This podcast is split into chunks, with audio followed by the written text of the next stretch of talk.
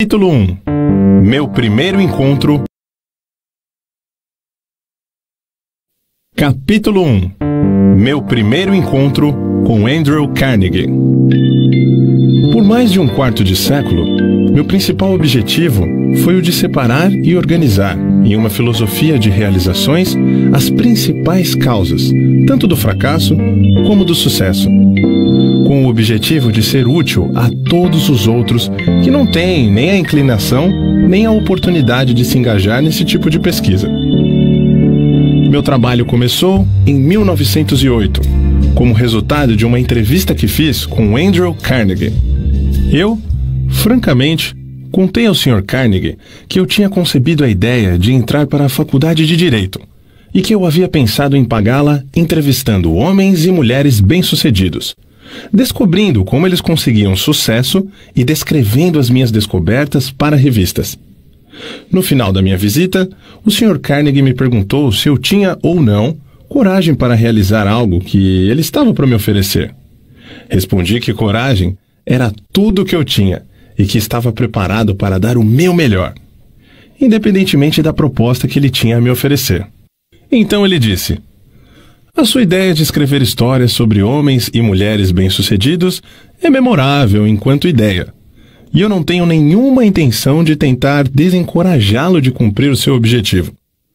Mas eu preciso lhe dizer que se você realmente quer fazer um serviço que seja útil, não somente para as pessoas de hoje, mas também que dure para toda a posteridade, ocupe o seu tempo organizando, baseado nessas histórias, as causas do fracasso e do sucesso dessas pessoas.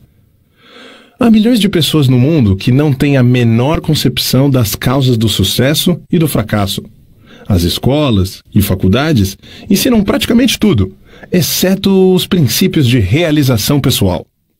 Eles exigem que jovens, homens e mulheres passem de 4 a 8 anos adquirindo conhecimentos abstratos mas não os ensinam o que fazer com esse conhecimento depois de tê-lo.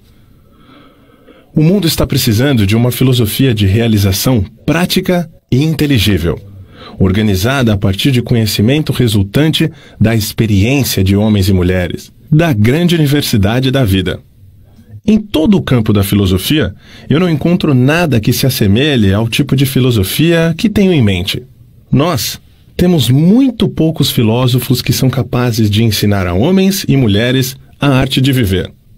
Parece, para mim, que há uma oportunidade que deveria desafiar um jovem ambicioso do seu tipo. Mas ambição pura não basta para essa tarefa que eu sugeri. Aquele que ousar seguir minha sugestão deverá ter coragem e tenacidade.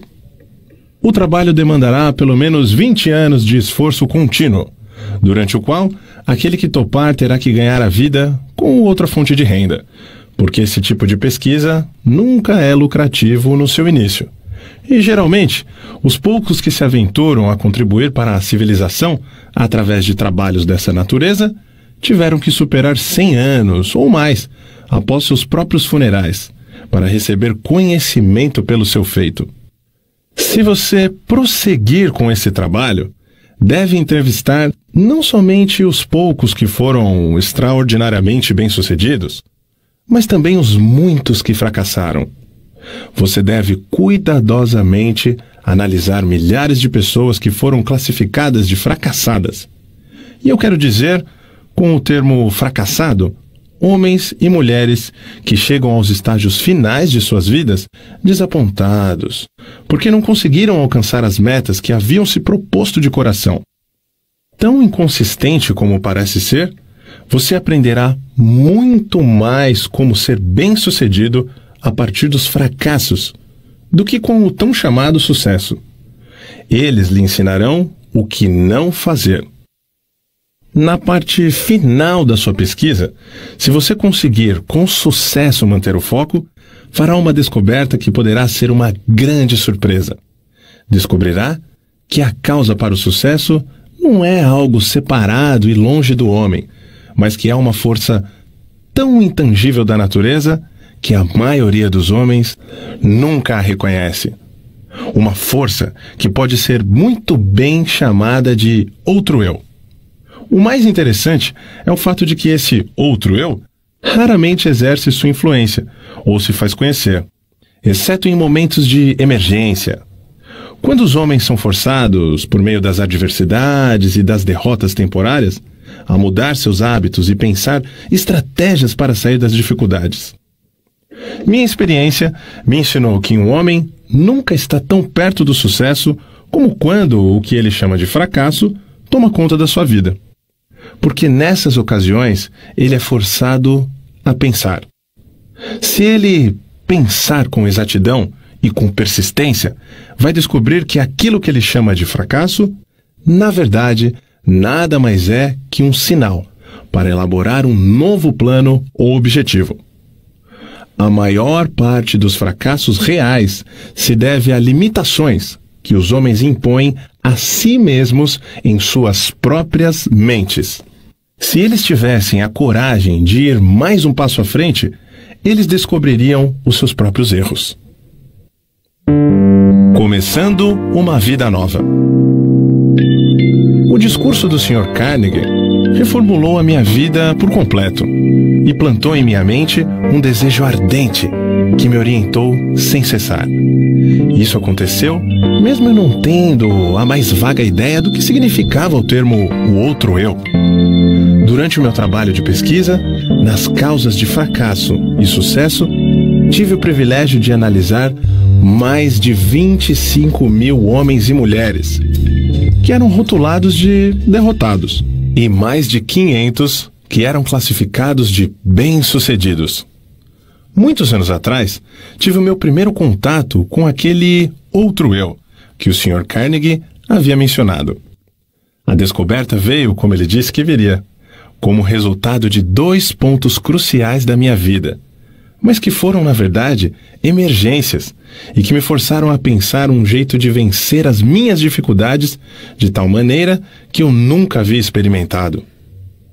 Gostaria que fosse possível descrever essa descoberta sem o uso do pronome pessoal eu, mas isso é impossível, visto que ela ocorreu através das experiências pessoais que não podem ser separadas. Para dar uma visão completa da descoberta, terei que voltar ao primeiro desses dois pontos marcantes da minha vida e mostrar, passo a passo, essa descoberta. Para realizar a pesquisa, com a compilação de dados, foram necessários anos de trabalho. Eu tinha chegado à falsa conclusão de que minha tarefa de organizar uma filosofia completa de sucesso pessoal havia terminado. Longe de estar completo, meu trabalho havia apenas começado. Eu havia erigido o esqueleto de uma filosofia, organizando os 17 princípios do sucesso e as 30 maiores causas do fracasso. Mas aquele esqueleto tinha que ser coberto com a carne da realização e da experiência. Além disso, tinha que ser dada ao trabalho uma alma que inspirasse homens e mulheres, e não somente transporem obstáculos, mas também a não se deixarem abater por eles. A alma, que ainda teria que ser adicionada, como eu descobri depois, somente se tornaria disponível após aparecer o meu outro eu, através de dois pontos cruciais da minha vida. Resolvendo focar a minha atenção e quaisquer talentos que eu porventura tivesse em retornos monetários, através de canais de negócios, decidi dedicar-me à profissão de publicitário Tornei-me então o gerente de publicidade do curso de extensão La Salle da Universidade de Chicago. Tudo ocorreu maravilhosamente bem durante um ano. Entretanto, no final desse ano, fui tomado por um violento desgosto pelo meu trabalho e então me demiti. Posteriormente, ingressei no ramo de cadeias de lojas, juntamente com o ex-presidente da Universidade de Extensão La Salle. Logo me tornei presidente da companhia de doces Betsy Ross.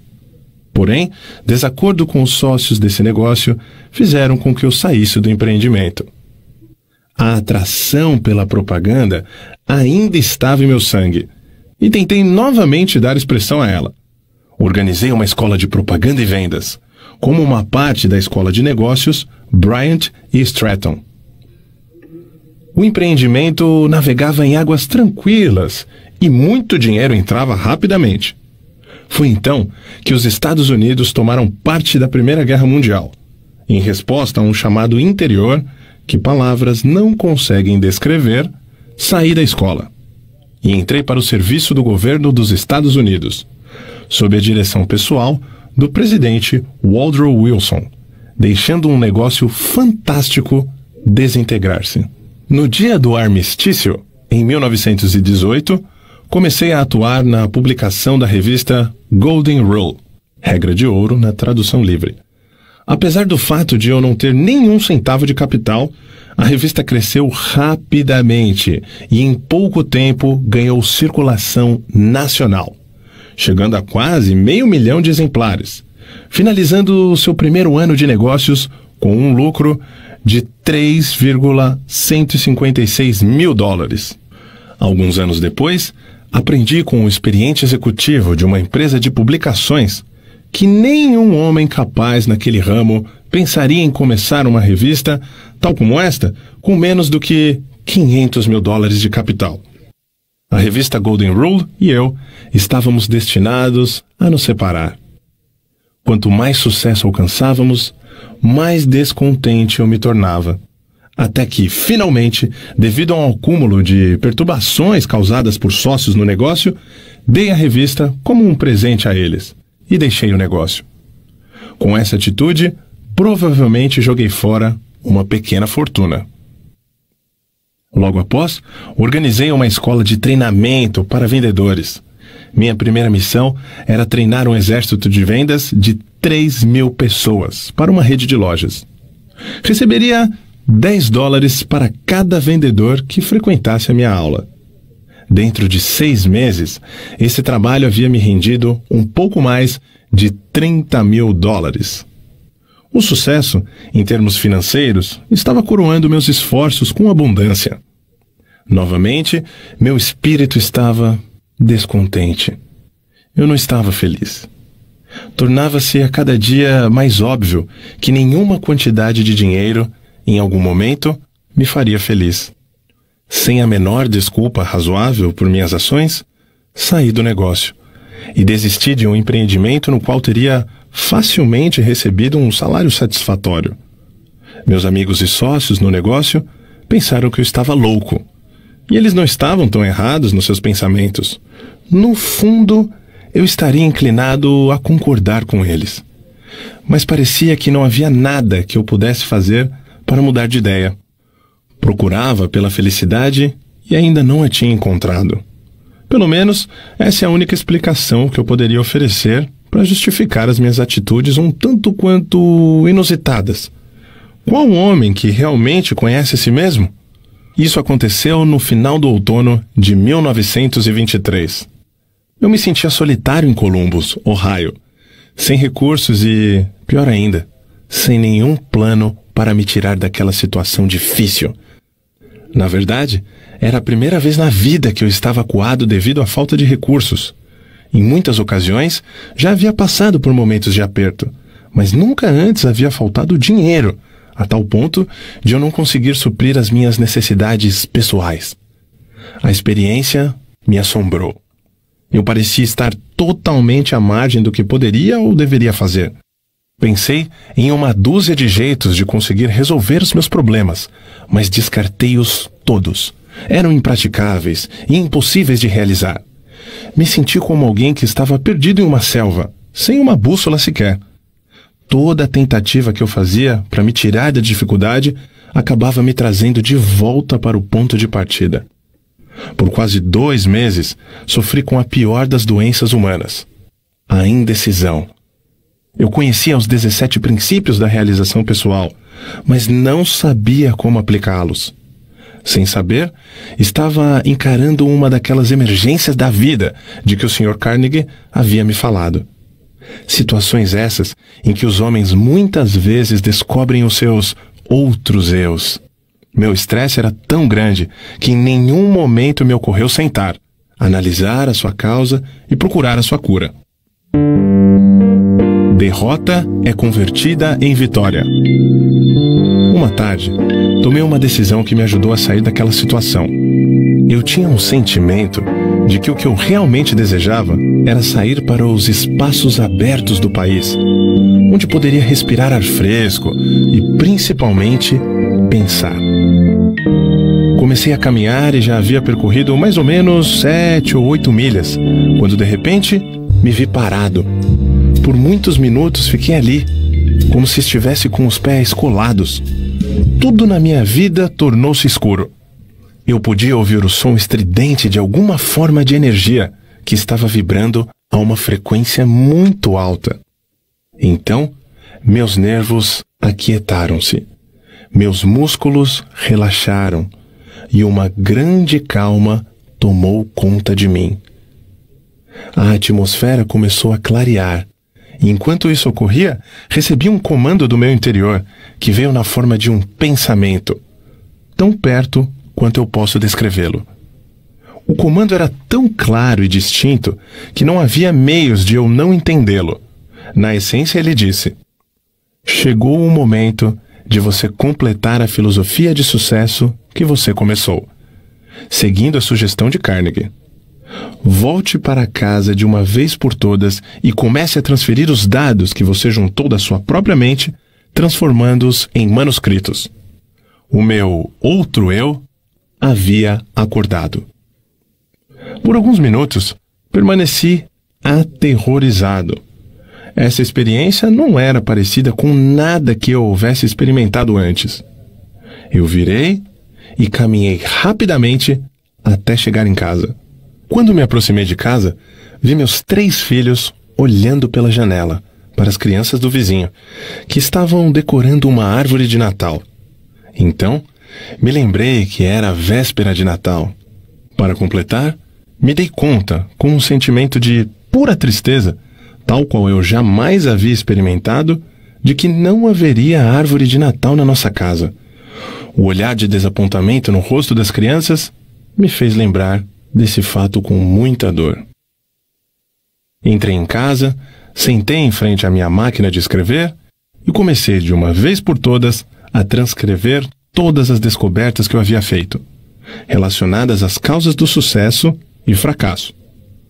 No instante em que coloquei a primeira folha de papel na máquina, fui interrompido pelo mesmo sentimento estranho que havia me ocorrido algumas horas antes.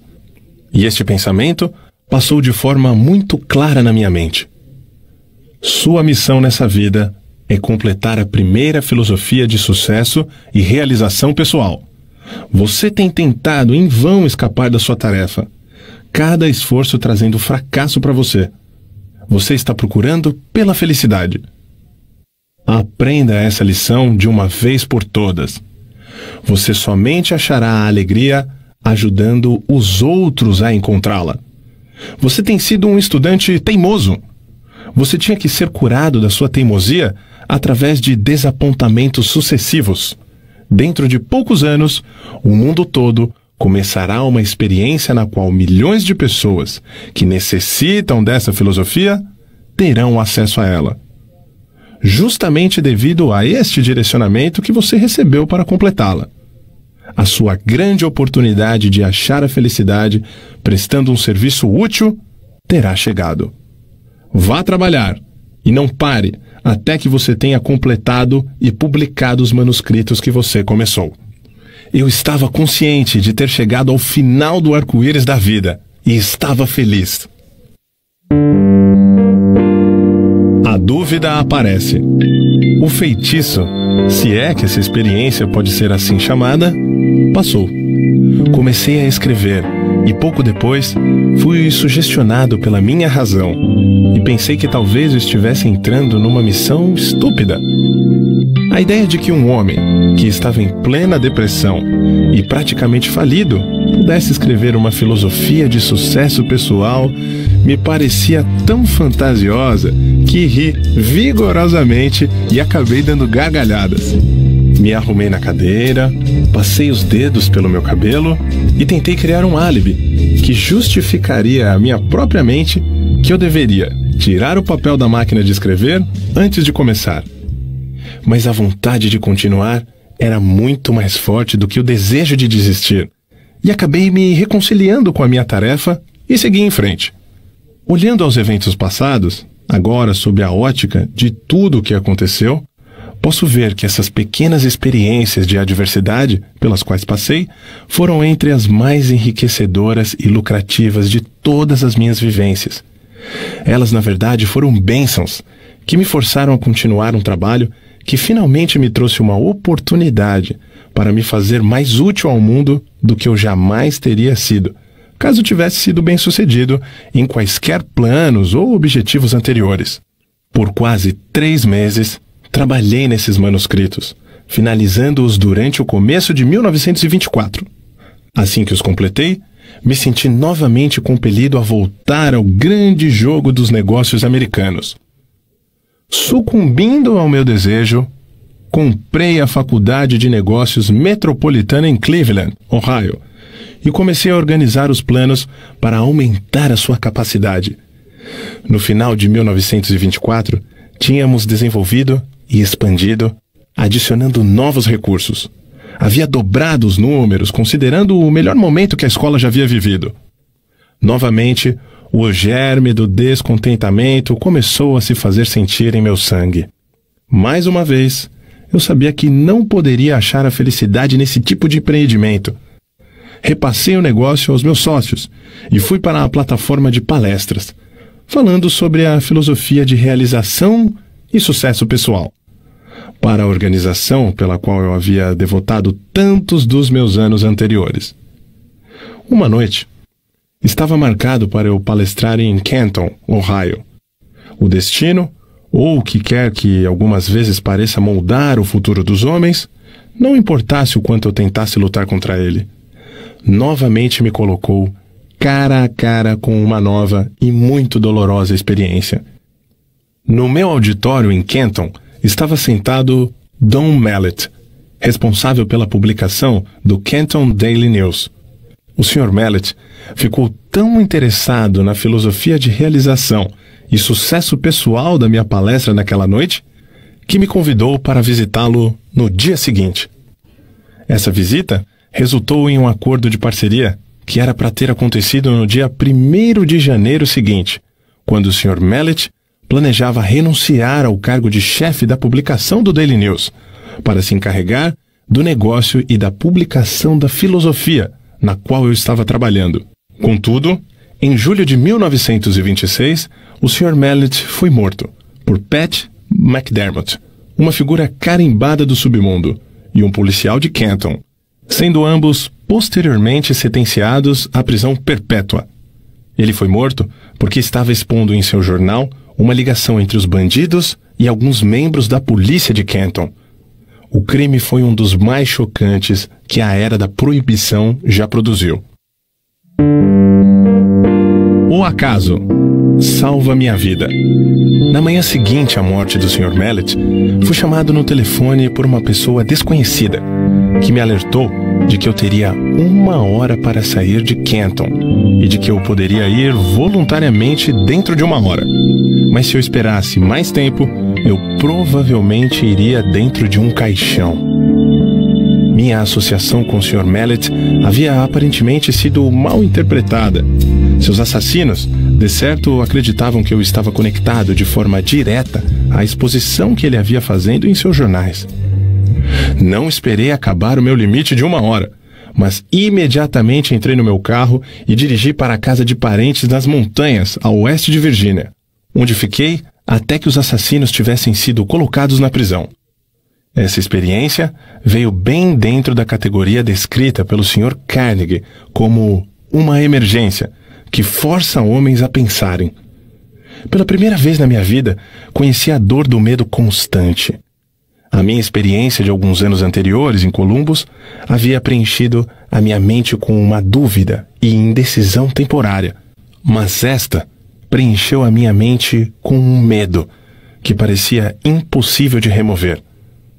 Durante o tempo em que eu estava escondido, raramente deixava a casa à noite e, quando saía, mantinha minha mão em uma pistola automática, levada no bolso do casaco, mantida destravada para ação imediata. Se um automóvel estranho parasse em frente à casa onde eu estava escondido, eu ia imediatamente para o porão e, com cuidado, escrutinava os seus ocupantes através das janelas. Depois de alguns meses convivendo com esse tipo de experiência, meus nervos começaram a sentir. A coragem sumiu por completo, assim como a ambição que eu tinha em meu coração durante os longos anos de trabalho, em busca das causas do fracasso e do sucesso, também partiu. Vagarosamente, passo a passo, me senti caindo num estado de total letargia, da qual eu temia que jamais conseguisse emergir. O sentimento deve ter sido o mesmo que aqueles que pisam na areia movediça sentem, quando se dão conta de que cada esforço que fazem para tirá-los da areia apenas leva mais para o fundo. O medo é uma areia movediça que se retroalimenta. Se a semente da insanidade estivesse presente na minha constituição física, certamente ela teria germinado durante esses meses, substituindo como um morto-vivo. Indecisão completa, sonhos irresolutos, dúvidas e medo eram tudo que a minha mente experimentava dia e noite. A emergência que eu encarei fora desastrosa por dois motivos. Primeiro, a verdadeira natureza dessa emergência me manteve num estado de constante indecisão e medo. Segundo, esse enclausuramento forçado me deixou em um estado de tensão constante. Eu tendia a me preocupar com o peso do tempo que passava. A minha faculdade da razão tinha sido quase paralisada.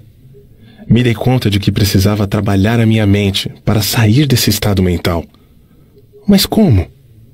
Os recursos que tinham me ajudado a resolver todas as emergências anteriores da minha vida parece que criaram asas e me deixaram completamente à mercê da situação. Além de todas as dificuldades que eu estava enfrentando até esse momento, outra situação que parecia mais dolorosa que todas as outras combinadas surgiu. Era a tomada de consciência de que eu havia gasto a maior parte dos meus últimos anos em busca do arco-íris, procurando aqui e lá pelas causas do sucesso, e me achando agora, neste exato momento, mais fraco e incapacitado do que qualquer uma das 25 mil pessoas as quais eu havia julgado como sendo fracassados. Esse pensamento era quase enlouquecedor. Além disso, era também extremamente humilhante, porque eu estava palestrando por todo o país em escolas e faculdades e para organizações do comércio, tentando contar às outras pessoas como aplicar os 17 princípios do sucesso, enquanto aqui estava eu, incapaz de aplicá-los para mim mesmo. Estava certo de que nunca mais poderia encarar o mundo com um sentimento de confiança. Toda vez que eu me olhava no espelho, notava uma expressão de desgosto próprio na minha face, e frequentemente disse coisas a um homem no espelho que não devem ser escritas. Eu havia começado a tomar o lugar na categoria dos charlatões, que oferecem a outros um remédio para a cura que eles não conseguem aplicar com sucesso a si mesmos. Os criminosos que assassinaram o Sr. Mallet foram julgados e mandados para a prisão perpétua. Por isso, seria perfeitamente seguro, considerando onde eles estavam, sair do meu esconderijo e novamente tocar o meu trabalho. Contudo, não conseguia sair porque agora encarava circunstâncias mais aterrorizantes do que aquela que havia sido criada pelos assassinos. A experiência destruíra qualquer tipo de iniciativa que eu havia possuído. Eu sentia uma influência de tal modo depressiva que tudo parecia um pesadelo. Estava vivo e poderia me mover, mas não conseguia pensar em um único movimento por meio do qual eu pudesse continuar a procurar pela meta que eu tinha estipulado para mim mesmo, baseado na sugestão do Sr. Carnegie. Estava rapidamente me tornando indiferente, não apenas a mim mesmo, mas pior ainda, começava a me tornar mal-humorado e irritado com aqueles que haviam me oferecido abrigo durante a minha emergência. Encarei a maior emergência da minha vida a menos que tenha passado por uma experiência similar, você não consegue imaginar como me senti. Tais experiências não conseguem ser descritas. Para serem entendidas, devem ser sentidas. O momento mais dramático da minha vida. A virada veio de repente. No outono de 1927, mais de um ano após o incidente de Kenton, deixei a casa em uma noite e caminhei para o prédio da escola pública, que se situava no topo de uma montanha da cidade. Eu havia chegado a uma decisão de lutar contra tudo aquilo antes que a noite acabasse. Comecei a caminhar em volta do edifício, tentando forçar meu cérebro confuso a pensar com clareza. Devo ter dado centenas de voltas ao redor do prédio antes que qualquer coisa que se assemelhasse a um pensamento organizado pudesse cruzar a minha mente. Enquanto caminhava, repetia constantemente para mim mesmo: Existe uma saída e vou achá-la antes de voltar para casa. Devo ter repetido essa frase mil vezes. Além disso, estava decidido a fazer exatamente o que eu estava dizendo a mim mesmo. Estava totalmente desgostoso comigo mesmo, mas ensaiei uma esperança de salvação. Então, como um raio que cai de um céu claro, uma ideia explodiu em minha mente, com tal força que um impulso fez com que meu sangue subisse e descesse das minhas veias de forma abrupta. Esse é o seu período de teste. Você foi reduzido à pobreza e humilhado, para que pudesse ser forçado a descobrir o seu outro eu. Pela primeira vez em anos, recordei o que o Sr. Carnegie dissera sobre esse outro eu.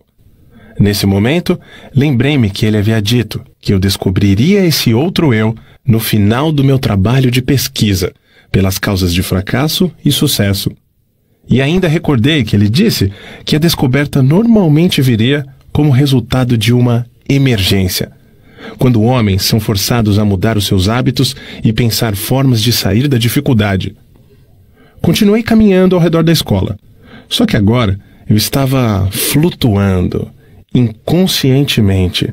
Parecia saber que estava para ser liberado da prisão que havia feito a mim mesmo. A partir desse momento, me dei conta de que essa grande emergência havia me trazido uma oportunidade não somente para descobrir o meu outro eu, mas também para testar a eficácia da filosofia de sucesso, que eu vinha ensinando a outros como sendo algo palpável e realizável. Brevemente, eu saberia se ela funcionaria ou não.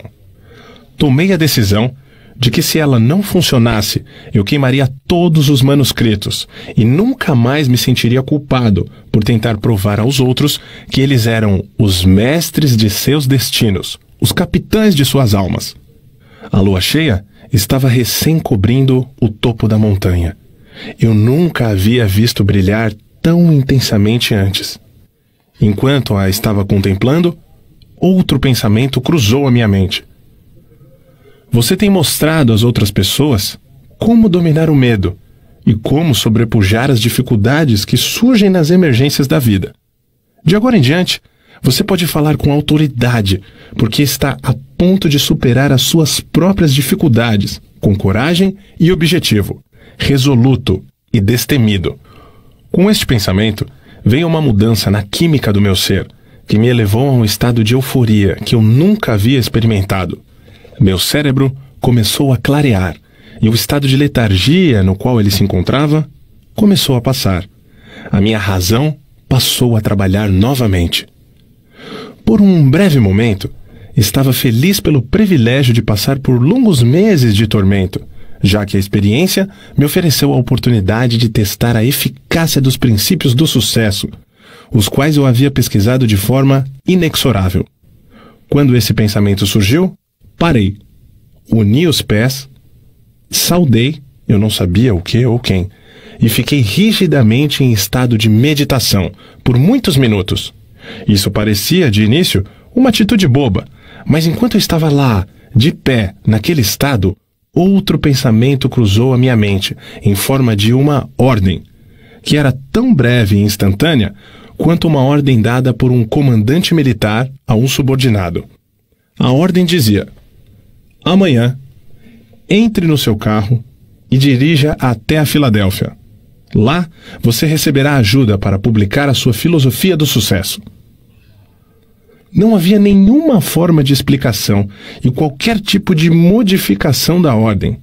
Tão logo a recebi caminhei de volta para casa, fui para a cama e dormi profundamente com uma paz de espírito tal que não experimentava havia mais de um ano. Quando acordei na manhã seguinte, me levantei da cama e imediatamente comecei a fazer as malas para a viagem a Filadélfia. Minha razão me dizia que eu estava embarcando numa missão sem sentido, que eu poderia conhecer a Filadélfia, que pudesse me ajudar financeiramente a publicar oito volumes de livros a um custo de 25 mil dólares? Eu me questionei.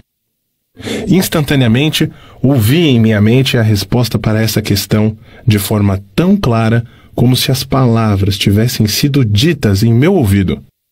Você agora está seguindo ordens em vez de ficar fazendo perguntas. O seu outro eu estará no comando durante toda esta viagem. Havia outra condição que parecia fazer a minha preparação para ir a Filadélfia algo que beirava o absurdo. Eu não tinha dinheiro. Esse pensamento mal me havia ocorrido quando meu outro eu explodiu, dando uma ordem enfática. Peça para o seu cunhado 50 dólares e ele emprestará para você. A ordem parecia definitiva e final. Sem qualquer hesitação, segui as instruções. Quando pedi o dinheiro ao meu cunhado, ele disse: Claro, certamente eu vou lhe emprestar os 50, mas se você vai para tão longe, seria melhor levar 100 dólares. Agradeci a ele e disse que 50 dólares seriam suficiente. Sabia que não bastava, mas essa era a quantia que o meu outro eu havia me ordenado a pedir, e foi exatamente isso que fiz. Eu estava bastante aliviado quando me dei conta de que meu cunhado não ia me perguntar por que eu estava indo para Filadélfia. Se ele soubesse tudo o que havia se passado pela minha mente na noite anterior, talvez pensasse que eu deveria ir para um hospital psiquiátrico em vez de sair em busca do pote de ouro no final do arco-íris. Meu outro eu assume o comando. Parti com a minha cabeça me dizendo que eu era um idiota. E meu outro eu me ordenando ignorar o desafio e seguir as instruções. Dirigi a noite inteira, chegando a Filadélfia na manhã seguinte. Meu primeiro pensamento foi o de procurar uma pensão, onde eu pudesse alugar um quarto de um dólar por dia. Nesse momento, novamente o meu outro eu tomou conta e ordenou que eu me hospedasse no hotel mais luxuoso da cidade. Com um pouco mais de 40 dólares no bolso, que era o que restava do meu capital, parecia mais um suicídio financeiro quando caminhei até o balcão e pedi por um quarto. Ou, devo dizer, quando comecei a pedir por um quarto, meu recém-descoberto outro eu me ordenou pedir a melhor de todas as suítes. O custo dessa suíte consumiria o meu capital em dois dias. Obedeci. O carregador de malas pegou a minha bagagem, me entregou o ticket do estacionamento do meu automóvel e me conduziu até o elevador, como se eu fosse o príncipe de Gales. Era a primeira vez, em mais de um ano, que um ser humano havia demonstrado tal deferência para comigo. Meus próprios parentes, esses com quem eu estava morando, longe de me mostrar qualquer tipo de consideração, ainda achavam que eu era um peso para eles. E tenho certeza de que eu era. Porque nenhum homem no estado mental em que eu me encontrava no último ano poderia ser qualquer coisa além de um peso a todos aqueles com os quais porventura entrasse em contato. Tornava-se evidente que meu outro eu estava determinado a me tirar do complexo de inferioridade que eu havia desenvolvido. Dei ao carregador de malas um dólar. Comecei a estimar quanto seria a minha conta do hotel até o fim de semana.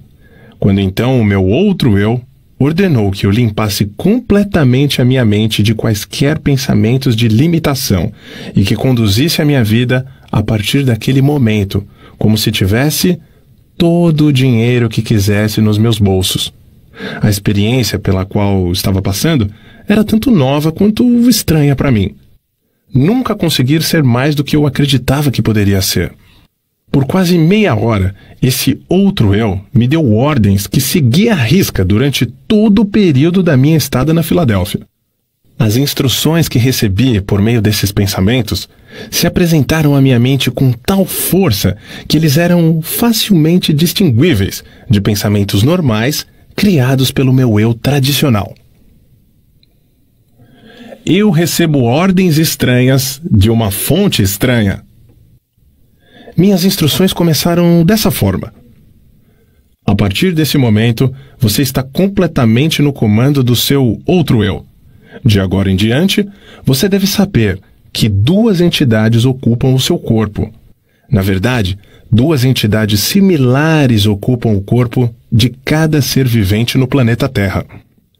Uma dessas entidades é motivada e responde pelo impulso do medo. A outra é motivada e responde ao impulso da fé. Por mais de um ano você foi conduzido como um escravo pela entidade do medo. Há duas noites, a entidade Fé assumiu o controle do seu corpo físico. E a partir daquele momento, você foi motivado por essa entidade, por mera conveniência. Você pode chamar essa entidade Fé de seu outro eu. Ela não conhece limitações, não possui medos e não reconhece a palavra impossível. Você foi direcionado a selecionar esse ambiente de luxo em um bom hotel como um meio de desencorajar o retorno da entidade medo.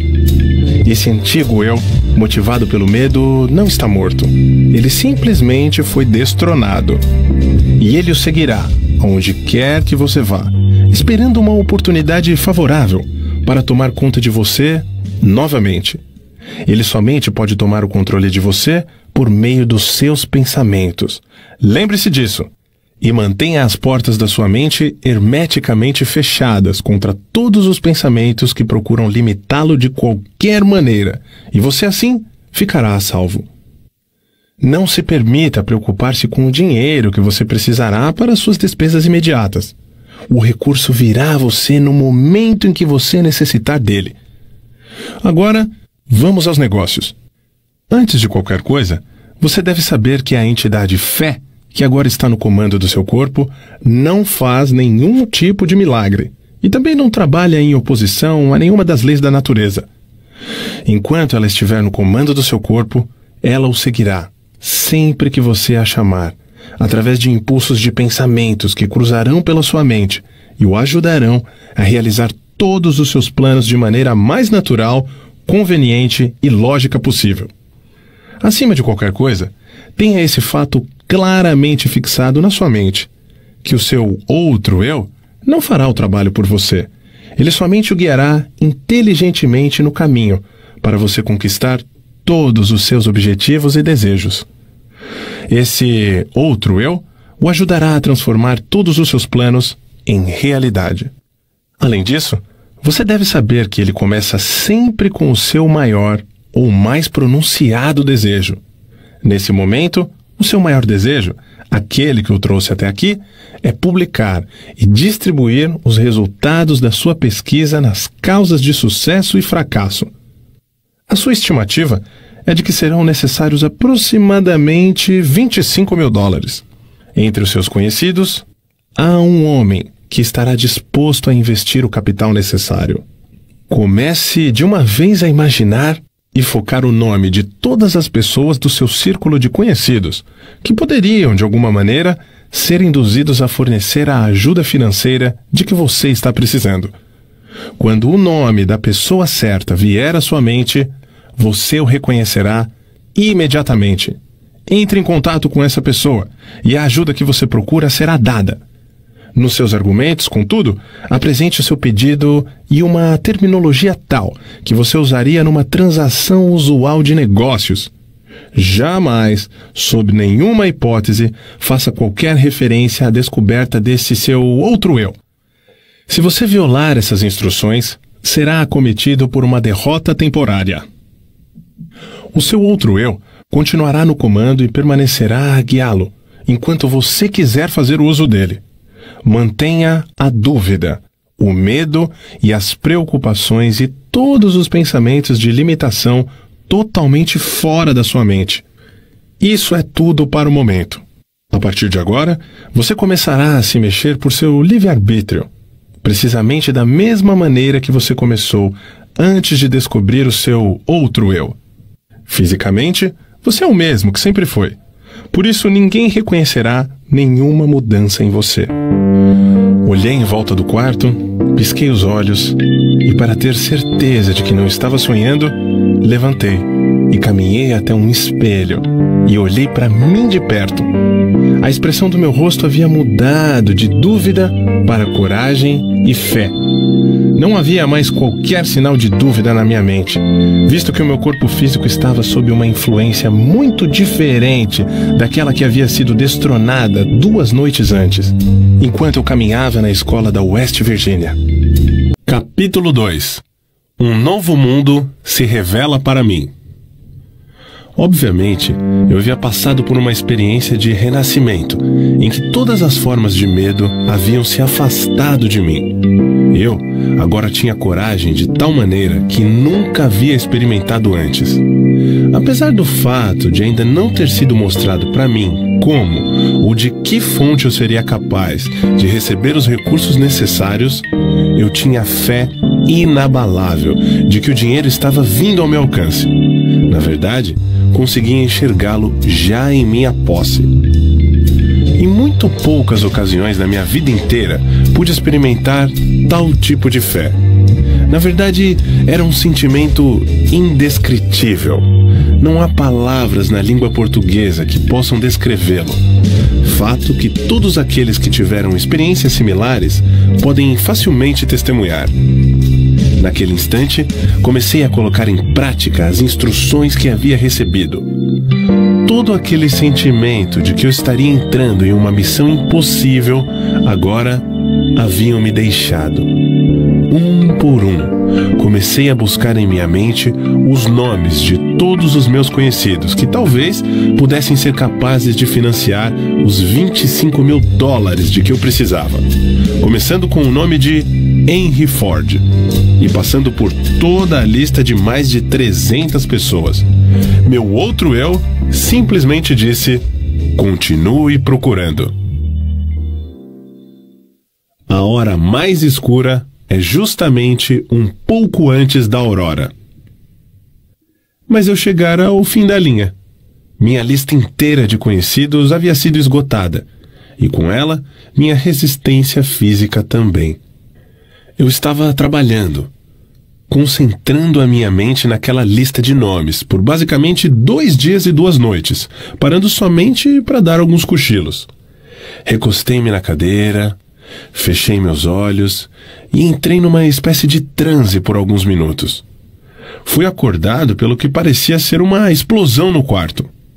Conforme ganhei consciência, o nome de Albert L. Peltron apareceu em minha mente, e com ele um plano que eu soube instantaneamente ser o plano que me faria ter sucesso em persuadir o Sr. Peltron a publicar os meus livros. Eu me lembrei que o Sr. Peltron, somente como um editor da revista Golden Rule, Regra de Ouro, aquela que eu havia publicado em anos anteriores.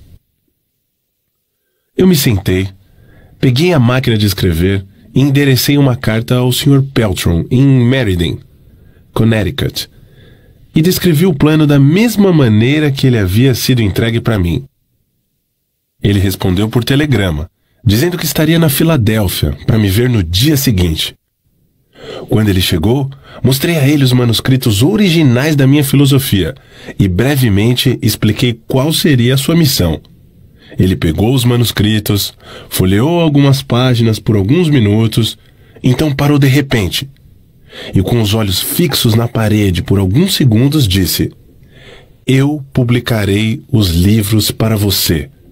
O contrato foi assinado, uma quantia substancial de royalties me foi paga, e os manuscritos foram entregues a ele, que os levou para Meriden. Eu não perguntei a ele o que fez tomar a decisão de publicar os meus livros, antes mesmo de tê-los lido. O que eu sei é que ele me forneceu o capital necessário, imprimiu os livros e me ajudou a vender milhares deles para sua própria clientela de compradores de livros, espalhados em praticamente todos os países de língua inglesa do mundo. Meu outro eu se sai bem. Três meses após o dia que o Sr. Peltron me visitou na Filadélfia, Um jogo completo com todos os meus livros estava em cima da mesa, bem na minha frente. E minha renda da venda dos livros era grande o suficiente para suprir todas as minhas necessidades. Esses livros agora estão nas mãos de todos os meus estudantes no mundo inteiro. Meu primeiro cheque de royalties referente à venda dos meus livros alcançou a quantia de 850 dólares.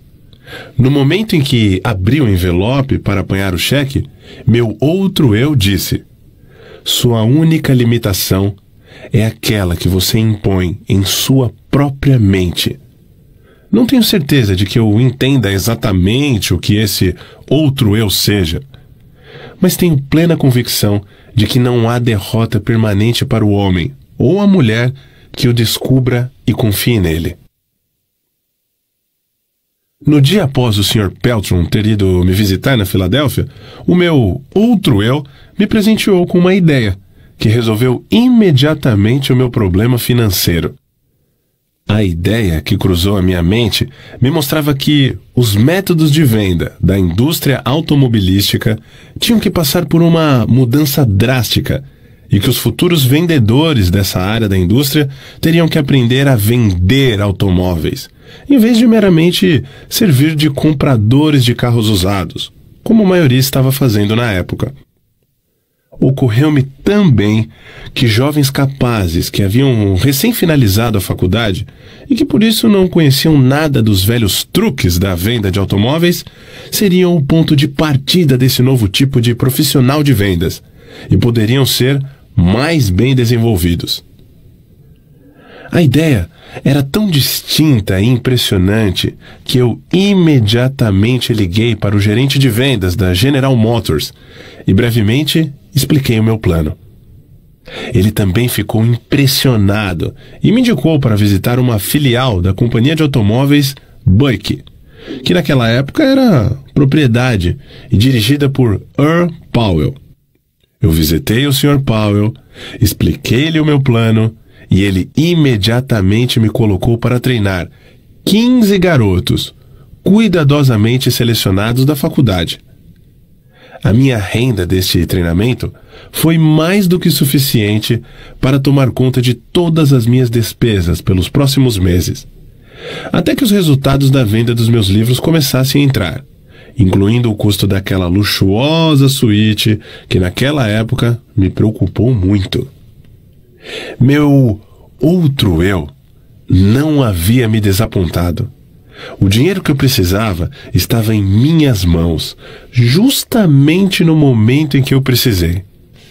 Nesse momento, fui convencido de que a minha viagem para Filadélfia não era, sob nenhuma hipótese, uma missão sem sentido, conforme minha razão havia indicado antes de partir do oeste da Virgínia.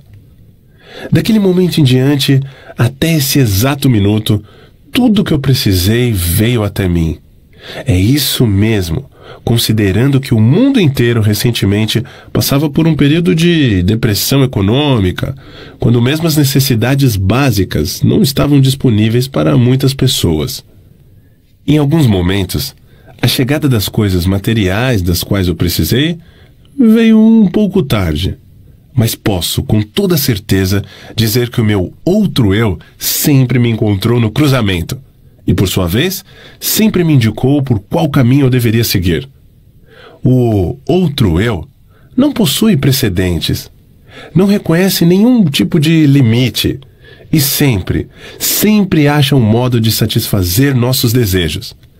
Ele pode se deparar com derrotas temporárias, mas nunca com fracasso permanente. Tenho tanta certeza disso que estou afirmando quanto o fato de estar aqui escrevendo essas linhas. Enquanto isso, sinceramente, espero que alguns dos milhões de homens e mulheres que foram atingidos pela depressão econômica ou outros dissabores da vida descubram dentro de si mesmos essa estranha entidade que eu chamei de meu outro eu. E que essa descoberta os guie, como me guiou a um intenso e próximo relacionamento com essa fonte de energia que supera obstáculos e resolve todas as dificuldades, em vez de ser derrotada por elas. há uma grande força a ser descoberta no seu outro eu. Procure com todo o seu ser e você o achará. Fracasso uma bênção disfarçada. Fiz outra descoberta como resultado dessa apresentação ao meu outro eu. Ou seja, há uma solução para cada problema legítimo, não importa quão difícil o problema pareça ser. Também descobri que para cada experiência de derrota temporária, para cada fracasso e cada forma de adversidade, existe a semente de um benefício equivalente. Entenda o que eu quero dizer. Não afirmei que isso seria uma flor desabrochada do sucesso, mas sim a semente pela qual essa flor germinará e crescerá. Para essa regra, não há exceções. A semente da qual eu falo nem sempre pode ser observada, mas pode ter certeza de que ela está lá, de uma forma ou de outra. Não pretendo entender tudo sobre essa estranha força que me reduziu à pobreza e a uma situação de necessidade e medo. E então fez nascer uma fé dentro de mim, através da qual tive o privilégio de ajudar a dezenas de milhares de pessoas que se achavam descendo a ladeira. Mas sei que tal força entrou em minha vida como uma missão, para que eu pudesse colocar outros em contato com ela. Durante um quarto de século em que me dediquei à pesquisa das causas de sucesso e fracasso, descobri muitos princípios de verdade que têm sido úteis para mim e para outros. Mas nada que observei me impressionou tanto quanto a descoberta de que cada grande líder do passado foi tomado por dificuldades e encontrou derrotas temporárias antes de alcançar os seus objetivos. De Cristo até Edison. Os homens que mais realizaram foram os que mais se depararam com formas duradouras de fracasso temporário. Isso pareceria justificar a conclusão de que a inteligência infinita tem um plano, ou uma lei, pela qual ela faz com que os homens se deparem com muitos obstáculos, antes de dar-lhes o privilégio da liderança ou a oportunidade de realizar um serviço útil de uma forma notável. Eu não desejaria sujeitar-me novamente às experiências pelas quais passei naquela noite fatídica de véspera de Natal em 1923. E também naquela noite, quando caminhei em volta da escola na West Virginia e lutei aquela terrível batalha contra o medo. Mas toda a riqueza do mundo não seria capaz de me fazer abandonar o conhecimento que ganhei dessa experiência. A fé tem um novo significado para mim. Repito que não sei exatamente o que é esse outro eu, mas sei o suficiente para me apoiar nele e com um espírito de absoluta fé em tempos de necessidade. Quando a razão da minha mente parece inadequada para suprir as minhas necessidades. A depressão econômica, que começou em 1929, trouxe miséria para milhões de pessoas. Mas não devemos esquecer que a experiência trouxe também muitas bênçãos. A começar pelo conhecimento de que há algo infinitamente pior do que ser forçado a trabalhar, que é ser forçado a não trabalhar. De certa forma, essa depressão foi mais uma bênção do que uma maldição. Se analisada à luz das mudanças que trouxe para as mentes de todos que foram afetados por ela. O mesmo é verdadeiro para cada experiência que altera os hábitos dos homens e os força a olhar para o seu interior, para a solução dos seus problemas. O tempo que passei em reclusão na West Virginia foi, sem sombra de dúvidas, a mais severa das punições da minha vida mas a experiência trouxe bênçãos na forma de conhecimentos de que eu precisava e que, de certa forma, mais do que compensaram o sofrimento. Esses dois resultados, o sofrimento e o conhecimento ganho dele, foram inevitáveis. A lei da compensação, a qual Ralph Waldo Emerson, tão claramente definiu, fez esse resultado um tanto quanto natural e necessário. O que o futuro pode guardar para mim na forma de desapontamentos, através de derrotas temporárias, com certeza não tenho meios de saber. Mas sei, contudo, que nenhuma experiência do futuro pode possivelmente me atingir tão profundamente quanto aquelas do passado, porque agora tenho acesso ao meu outro eu. Desde que esse outro eu tomou conta de mim, venho tendo acesso a um tipo de conhecimento que, por certo, não teria descoberto, enquanto a minha antiga entidade, chamada medo, estava no controle. Aprendi que todos aqueles que se deparam com dificuldades que parecem insolúveis podem resolvê-las, e ainda melhor, lidar com elas.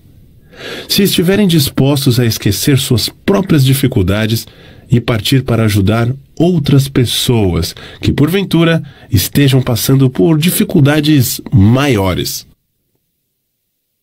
O valor de dar antes de tentar conseguir.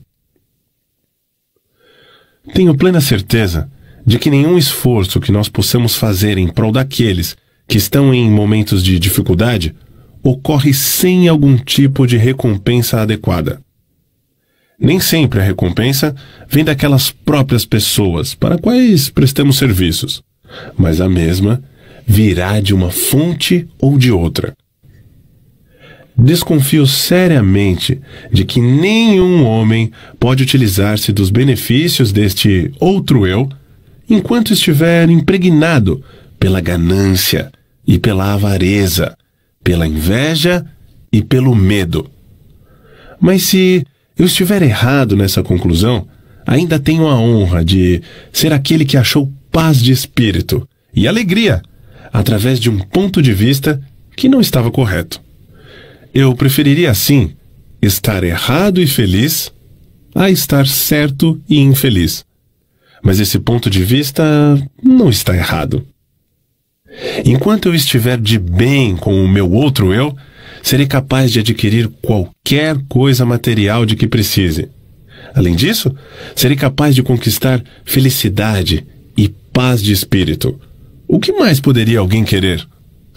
O único motivo que me inspirou a escrever esse livro foi um desejo profundo e sincero de ser útil aos outros, compartilhando com eles tanto quanto eles estejam preparados para aceitar a fortuna que se tornou minha no momento em que descobri meu outro eu.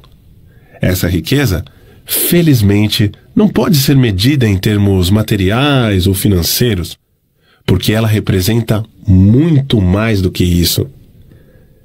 Riquezas materiais e financeiras, quando reduzidas aos seus valores líquidos, são mensuráveis em termos de saldos bancários. Saldos bancários não são mais fortes do que bancos. Essa outra forma de riqueza da qual falo é mensurável, não somente em termos de paz de espírito e contentamento, mas da mesma forma como é manifestada naqueles que são adeptos da oração. Quando rezo, meu outro eu ensinou-me a concentrar-me nos meus objetivos e esquecer do plano que deve ser atingido. Não estou sugerindo que objetivos materiais devam ser adquiridos sem planos. O que eu estou dizendo é que o poder que transforma os pensamentos e desejos em realidade tem a sua fonte na infinita inteligência, que, por sua vez, conhece mais sobre os planos do que quem está fazendo a oração. Colocando o caso de outra forma, não seria mais inteligente quando, em oração, confiar na mente universal para nos entregar o plano que melhor se adapte à realização do objetivo da nossa oração? Minha experiência com oração me ensinou que tudo aquilo que resulta de uma oração é um plano. Um plano que é adequado e adaptado para o atingimento do objetivo da oração, através de um meio natural e material. O plano deve ser transmutado através de uma ação de alto esforço. Eu não conheço nada a respeito de qualquer tipo de oração que possa funcionar favoravelmente em uma mente dominada, mesmo que em menor grau. pelo medo. Um novo meio de orar. Desde que me tornei íntimo de meu outro eu, minha forma de orar modificou-se. Eu costumava rezar somente quando encarava dificuldades. Agora, rezo antes da dificuldade, quando possível. Eu agora rezo não mais pelos bens e pelas grandes bênçãos desse mundo, mas para ser merecedor de tudo que já possuo. Acho que esse meio de orar é melhor do que o antigo. A inteligência infinita parece não ficar ofendida quando rendo graças e mostro que sou grato por todas as bênçãos que coroaram meus esforços. Fiquei maravilhado quando primeiro tentei esse plano de oferecer uma oração de agradecimento por tudo que eu já possuía, pois assim descobri a vasta riqueza de que já dispunha e não apreciava. Por exemplo, descobri que eu tinha um corpo maravilhoso, que nunca havia sido seriamente danificado pela doença.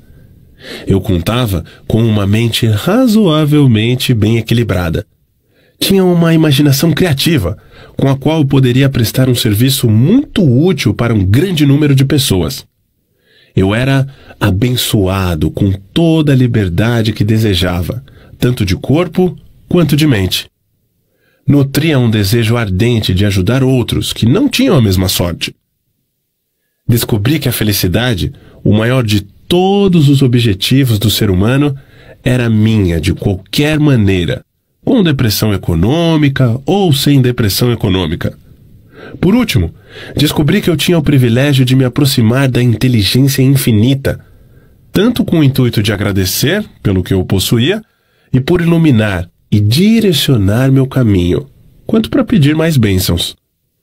Pode ser útil para cada leitor desse livro fazer um inventário de seus ativos intangíveis Tal inventário pode mostrar que existem ativos que não possuem valor. Alguns sinais que nós subestimamos.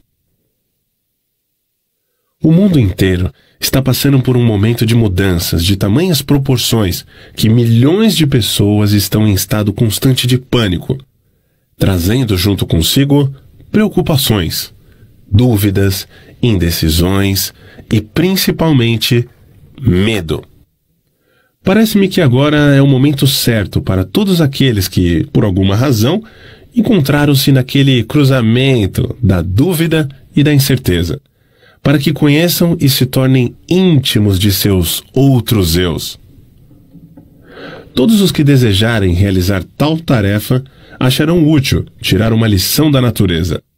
A observação mostrará que as estrelas eternas brilham todas as noites nos seus devidos lugares, que o Sol continua mandando seus raios de luz e calor, provendo a Mãe Natureza com abundância de comida e energia, que a água continua a correr da sua nascente na montanha, que os pássaros e os animais selvagens da floresta recebem condições adequadas e satisfatórias de alimento, que após um dia inteiro de trabalho vem a noite para descansarmos. Que após o movimentado verão, vem um inverno de calmaria. Que as estações vêm e vão exatamente como faziam antes da crise de 1929 chegar. Que na verdade somente as mentes dos homens deixariam de funcionar normalmente. E isso porque os homens preencheram suas mentes com o medo.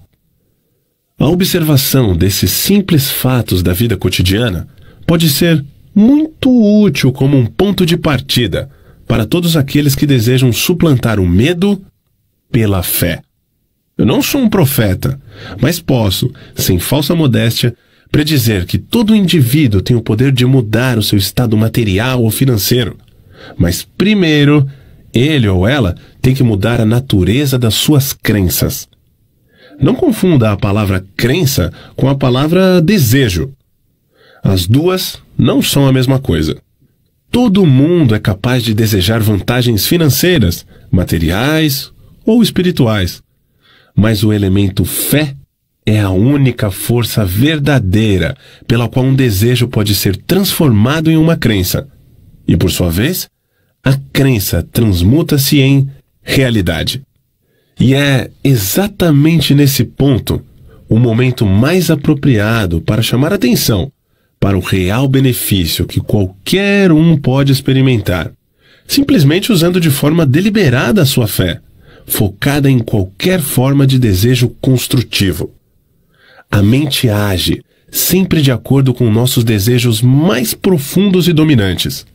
Não há escapatória desse fato. Isso é literalmente um fato. Tenha muito cuidado com o que você deseja de coração, porque, por certo, será seu. A fé é o começo de toda grande realização. Se Thomas Edison tivesse parado, simplesmente desejando conhecer o segredo pelo qual a energia elétrica fazia com que a lâmpada incandescente acendesse, toda a conveniência que as suas descobertas trouxeram para a civilização teria permanecido como segredos da natureza. Ele encontrou-se com um fracasso temporário por mais de 10 mil vezes antes de, finalmente, conseguir arrancar esse segredo da natureza. Até que, finalmente, ela cedeu para ele.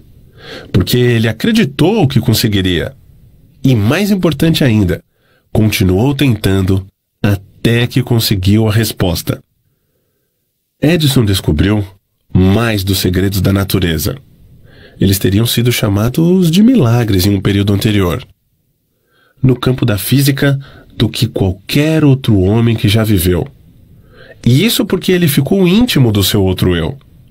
Eu ouvi isso da boca do próprio Edison, mas mesmo que eu não tivesse ouvido, as suas realizações por si mesmas revelaram esse segredo.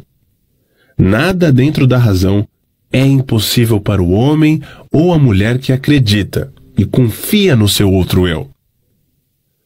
Tudo em que um homem ou uma mulher acreditar ser verdadeiro a partir daquele instante, começa a se tornar verdadeiro. Uma oração é uma expressão de pensamento, algumas vezes expresso em palavras audíveis e outras vezes expresso silenciosamente. Observei por experiência própria que uma oração silenciosa é tão eficaz quanto uma oração expressa em palavras. Observei também que o estado de espírito de quem está rezando é o fator determinante para a oração funcionar, ou não. Minha concepção do outro eu, que tenho tentado descrever, é que ele simboliza meramente um novo modo de se chegar à inteligência infinita. Um modo pelo qual se pode controlar e direcionar o simples processo de combinar a fé com os pensamentos. Isso é somente outra maneira de dizer que agora tenho muito mais fé no poder da oração. O estado de espírito, conhecido como fé, aparentemente abre o meio para um sexto sentido, através do qual se pode comunicar com fontes de poder e informação que ultrapassam em muito os nossos cinco sentidos. O desenvolvimento desse sexto sentido vem sempre para sua ajuda. E ele é, na verdade, uma estranha força que vamos assumir. É um anjo da guarda que pode abrir para você, sempre que quiser, a porta para o templo da sabedoria. O sexto sentido é a experiência mais próxima que já cheguei de algo que se possa chamar de milagre. E ele aparece dessa forma, talvez, porque eu não entendo exatamente o método pelo qual esse princípio funciona. O que eu realmente sei é que existe uma força, ou uma causa central primeira, ou uma inteligência que permeia cada átomo da matéria e faz parte de cada unidade de energia perceptível pelo homem. Que essa infinita inteligência converte ramos em árvores. Faz com que a água escorra dos montes em resposta à lei da gravidade. Faz a noite após o dia, o inverno após o verão cada um mantendo seu próprio lugar e funcionando de forma harmoniosa, bem como o relacionamento entre si. Essa inteligência ajuda a transformar desejos em formas concretas ou materiais. Tenho esse conhecimento porque o experimentei. Por muitos anos, venho mantendo o hábito de fazer o inventário de toda a minha vida pessoal, uma vez por ano, com o objetivo de determinar quanto de minhas fraquezas consegui ultrapassar ou eliminar. E também para calcular quanto progresso, se é que tive algum, fiz durante o ano. Capítulo 3 Uma estranha entrevista com o diabo. Enquanto você estiver lendo a entrevista com o diabo, você reconhecerá, a partir da breve descrição que dei da história da minha vida, o esforço desesperado do diabo em me calar antes que eu ganhasse reconhecimento público. Você entenderá também, após ouvir a entrevista com o diabo, por que a entrevista tinha que ser precedida por essa história pessoal. Antes que você comece a ouvir a entrevista, eu quero que você tenha uma noção bem clara do tipo de ataque que o diabo fez comigo. E lembre-se de que foi esse ataque final que afortunadamente virou o jogo, fazendo com que o diabo ficasse sem saída e tivesse que se confessar. Este trabalho do diabo começou com a crise de 1929. Através daquela feliz virada na rota da vida, perdi 600 acres nas montanhas de Catskill. Meus rendimentos foram a zero. O Ramarin National Bank, onde todos os meus fundos estavam depositados, quebrou. E com ele se foi todo o meu dinheiro. Antes que eu notasse o que estava acontecendo, me peguei no meio de um furacão espiritual e econômico, que se desenvolveu numa catástrofe mundial de tal força que nenhum indivíduo ou grupo de indivíduos poderia suportar.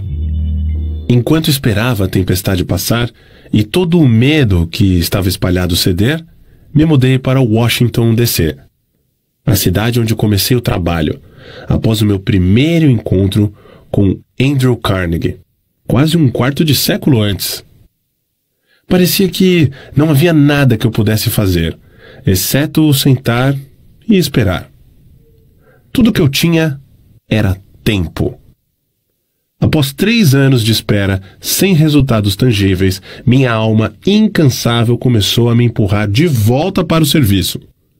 Havia muito poucas oportunidades para eu ensinar uma filosofia de sucesso, quando o mundo à minha volta estava no meio do mais abjeto fracasso e as mentes dos homens estavam preenchidas com o medo da pobreza. Este pensamento veio até mim em uma noite, enquanto eu estava dirigindo o meu automóvel em frente ao Memorial de Lincoln sobre o rio Potomac, dentro da sombra do Capitólio. Com isso, veio outro pensamento. O mundo havia experimentado uma crise sem precedentes através da qual nenhum ser humano tinha o menor controle. Com essa crise, veio até mim a oportunidade de testar a filosofia da autodeterminação, a organização a qual eu havia devotado boa parte da minha vida adulta. Uma vez mais, eu tinha a oportunidade de aprender se a minha filosofia era prática ou mera teoria. Notei também que aí estava a oportunidade de testar uma frase de minha autoria, a qual eu havia pronunciado centenas de vezes. Abre aspas. Toda adversidade traz consigo a semente de uma vantagem equivalente. Fecha aspas. Qual? Se há alguma? Eu me perguntei. Foi a vantagem de uma crise mundial para mim? Quando comecei a procurar por uma direção, por onde eu poderia testar a minha filosofia, fiz a descoberta mais chocante da minha vida. Descobri que, através de alguma estranha força que eu não entendia, eu havia perdido minha coragem. Minha iniciativa tinha sido desmoralizada. Meu entusiasmo havia me enfraquecido. Pior do que tudo isso, eu estava envergonhado em me dar conta de que era o autor de uma filosofia de autodeterminação, porque lá no fundo do meu coração eu sabia, ou pensava que sabia, que eu não poderia fazer a minha própria filosofia me tirar do fundo do poço e, consequentemente, mudar a situação desesperadora na qual me encontrava. Enquanto eu lutava em um estado mental de total confusão e atordoamento, o diabo devia estar dançando de felicidade. Afinal, ele tinha o autor da primeira filosofia de realização e sucesso pessoal paralisado pela indecisão. Mas os inimigos do diabo também deviam estar trabalhando. Enquanto eu estava sentado em frente ao Memorial Lincoln, revisando em retrospecto as circunstâncias que por muitas vezes elevaram-me grandes realizações, somente para logo depois me deixarem cair nas alturas equivalentes, um pensamento feliz chegou até mim. Na forma de um plano de ação definido, o qual eu acreditava que poderia me desfazer de uma vez por todas desse sentimento hipnótico e de indiferença ao qual eu estava preso. Na entrevista com o diabo, a exata natureza da força pela qual eu havia sido privado da minha iniciativa e da minha coragem foi revelada. É exatamente a mesma força que milhões de outros foram sujeitos durante a grande crise. É a arma principal que o diabo utiliza para enredar e controlar os seres humanos. A essência desse novo pensamento que veio para mim era essa. Apesar do fato de eu ter aprendido com Andrew Carnegie e mais de 500 outros que tiveram sucessos profissionais e pessoais equivalentes, que realizações notáveis em todos os passos da vida vêm através da aplicação do Mastermind, a coordenação harmoniosa de duas ou mais mentes trabalhando para um mesmo objetivo, eu havia falhado em fazer tal aliança com o objetivo de colocar em prática o meu plano de revelar a primeira filosofia individual de sucesso para o mundo. Apesar do fato de eu ter entendido o poder do Mastermind, eu havia sido relapso em apropriar-me e usar essa força. Eu estava trabalhando como um lobo solitário, em vez de associar-me com outras mentes superiores. Uma análise. Vamos agora, brevemente, analisar essa estranha entrevista que você está prestes a ouvir. Alguns irão perguntar após terminá-la: Você realmente entrevistou o diabo? Ou você meramente entrevistou um diabo imaginário? Alguns, talvez, desejem a resposta a essa questão antes mesmo de começar a entrevista. Responderei da única e mais honesta maneira que poderia, dizendo que o diabo que entrevistei pode ter sido real, tanto quanto ele dizia ser, ou ele pode ter sido uma criação da minha própria imaginação. Seja lá o que ele fosse, real ou imaginário, é de muito pouca importância se comparado com a natureza e com o conteúdo das informações contidas na entrevista. A questão realmente importante é esta. A entrevista contém alguma informação que possa ser realmente útil para as pessoas que estão tentando achar os seus lugares no mundo? Se ela possui esse tipo de informação, não importa se está contida na forma de fato ou ficção. Então ela deve ser séria e cuidadosamente analisada por meio de uma leitura muito atenciosa. Eu não tenho a menor preocupação quanto à real fonte da informação ou quanto à real natureza do diabo, cuja história fantástica você está prestes a ouvir. Eu estou somente preocupado com o fato de que a confissão do diabo encaixa-se perfeitamente com o que eu tenho visto da vida. Acredito que a entrevista contém informações de benefícios práticos para todos aqueles que ainda não acharam a vida amigável. E a razão pela qual eu acredito nisso é que eu fiz com que o tema central desse livro me trouxesse toda a felicidade de que preciso, na forma que mais se encaixou na minha natureza. Eu tive o suficiente de experiências com os princípios mencionados pelo diabo, de tal forma que posso assegurar que eles farão exatamente o que ele diz que farão. Isso é suficiente para mim. Então, passo a história desta entrevista para você, para que seja lá de qual maneira consiga extrair dela o máximo possível de dividendos em termos financeiros e pessoais. Talvez você consiga grandes valores em termos financeiros, se você aceitar o diabo como sendo o que ele diz que é, baseando-se na sua mensagem, para seja lá o que for que ele possa lhe trazer, e que você consiga aplicar da melhor maneira possível, não se preocupando em saber quem é o diabo ou se realmente ele existe. Se você quiser minha honesta opinião pessoal, eu acredito que o diabo é realmente quem ele diz ser. Agora, vamos analisar a sua estranha confissão. Após forçar a sua entrada na consciência do diabo, o senhor humano começou a entrevista que o diabo não queria dar, com questões que ele não poderia deixar de responder. Aqui começa a entrevista com o diabo. Eu descobri o código secreto pelo qual tem acesso aos meus pensamentos. Vim para lhe fazer algumas perguntas muito simples. Exijo que você me forneça respostas diretas e verdadeiras. Você está pronto para a entrevista, senhor Diabo? Sim, estou pronto. Mas primeiro você deve se dirigir a mim com mais respeito. Durante essa entrevista, você se dirigirá a mim somente como Sua Majestade. E com que direito você exige tal respeito real? Você deve saber que eu controlo 98% das pessoas do mundo. Você não acha que isso é motivo suficiente para me dar um título de realeza? Você tem prova do que está falando? Sim, tenho provas em abundância. No que consiste as suas provas? Consistem de muitas coisas. Se você quer respostas, você se dirigirá a mim como Sua Majestade.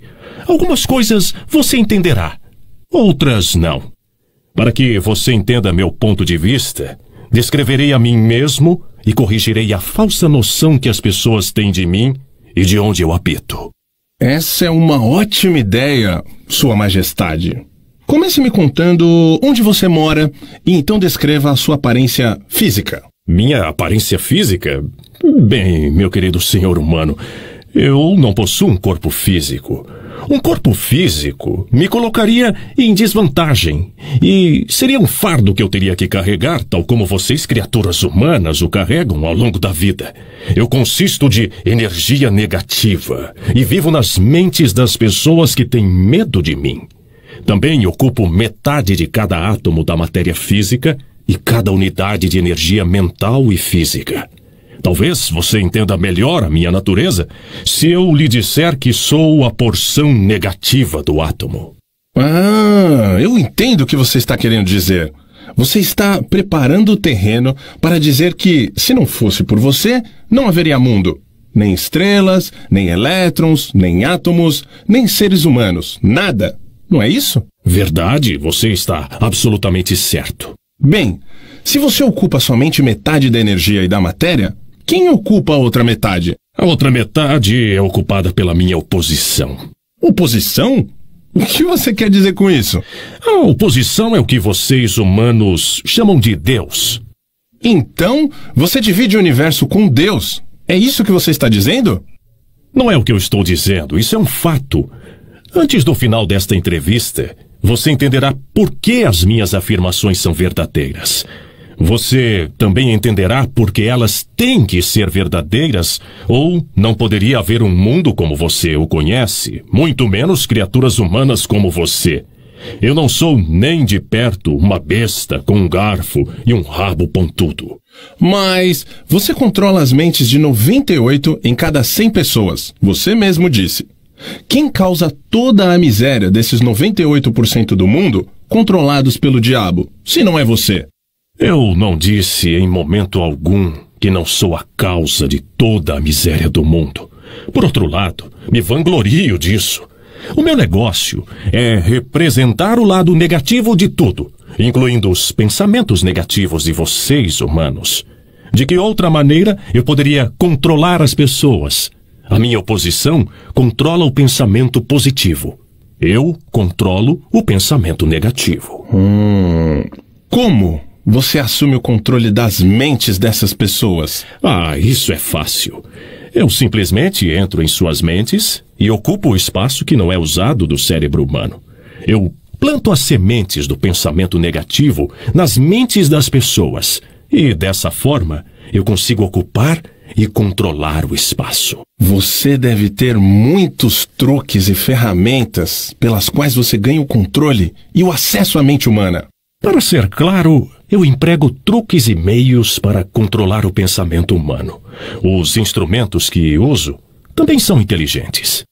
Vá em frente e me descreva os truques inteligentes, Sua Majestade. Um dos mais astutos instrumentos que uso para o controle da mente humana é o medo.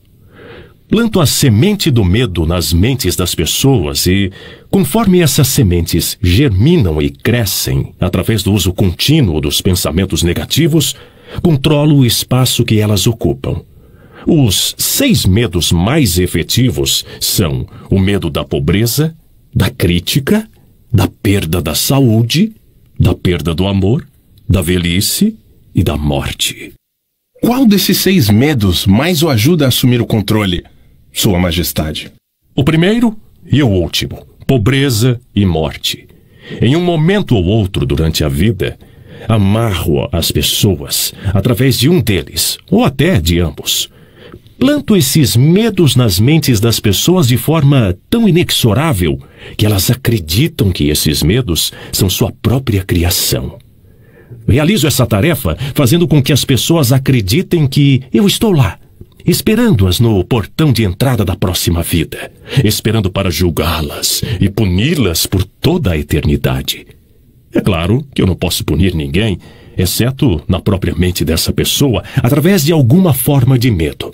Mas medo daquilo que não existe é tão útil para mim quanto o medo daquilo que existe.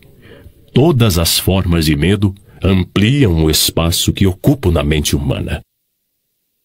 Sua Majestade, você explicará como ganhou esse controle sobre os seres humanos? A história é muito longa para ser contada em poucas palavras. Tudo começou há mais de um milhão de anos, quando o primeiro homem começou a pensar. Até aquele momento, eu tinha o controle sobre todos os homens, mas inimigos meus descobriram o poder do pensamento positivo e o colocou nas mentes dos homens. Aí, então, Começou uma batalha de minha parte para permanecer no controle. Até esse momento, eu tenho me saído muito bem, tendo perdido somente 2% das pessoas para a oposição. O que eu posso extrair da sua resposta é que os homens que pensam são seus inimigos. Isso está certo? Isso não está certo, mas está correto. Me conte mais sobre o mundo em que você vive. Vivo onde quer que eu escolha. O tempo e o espaço não existem para mim. Sou uma força que, para descrever melhor para você, deve ser considerada como energia.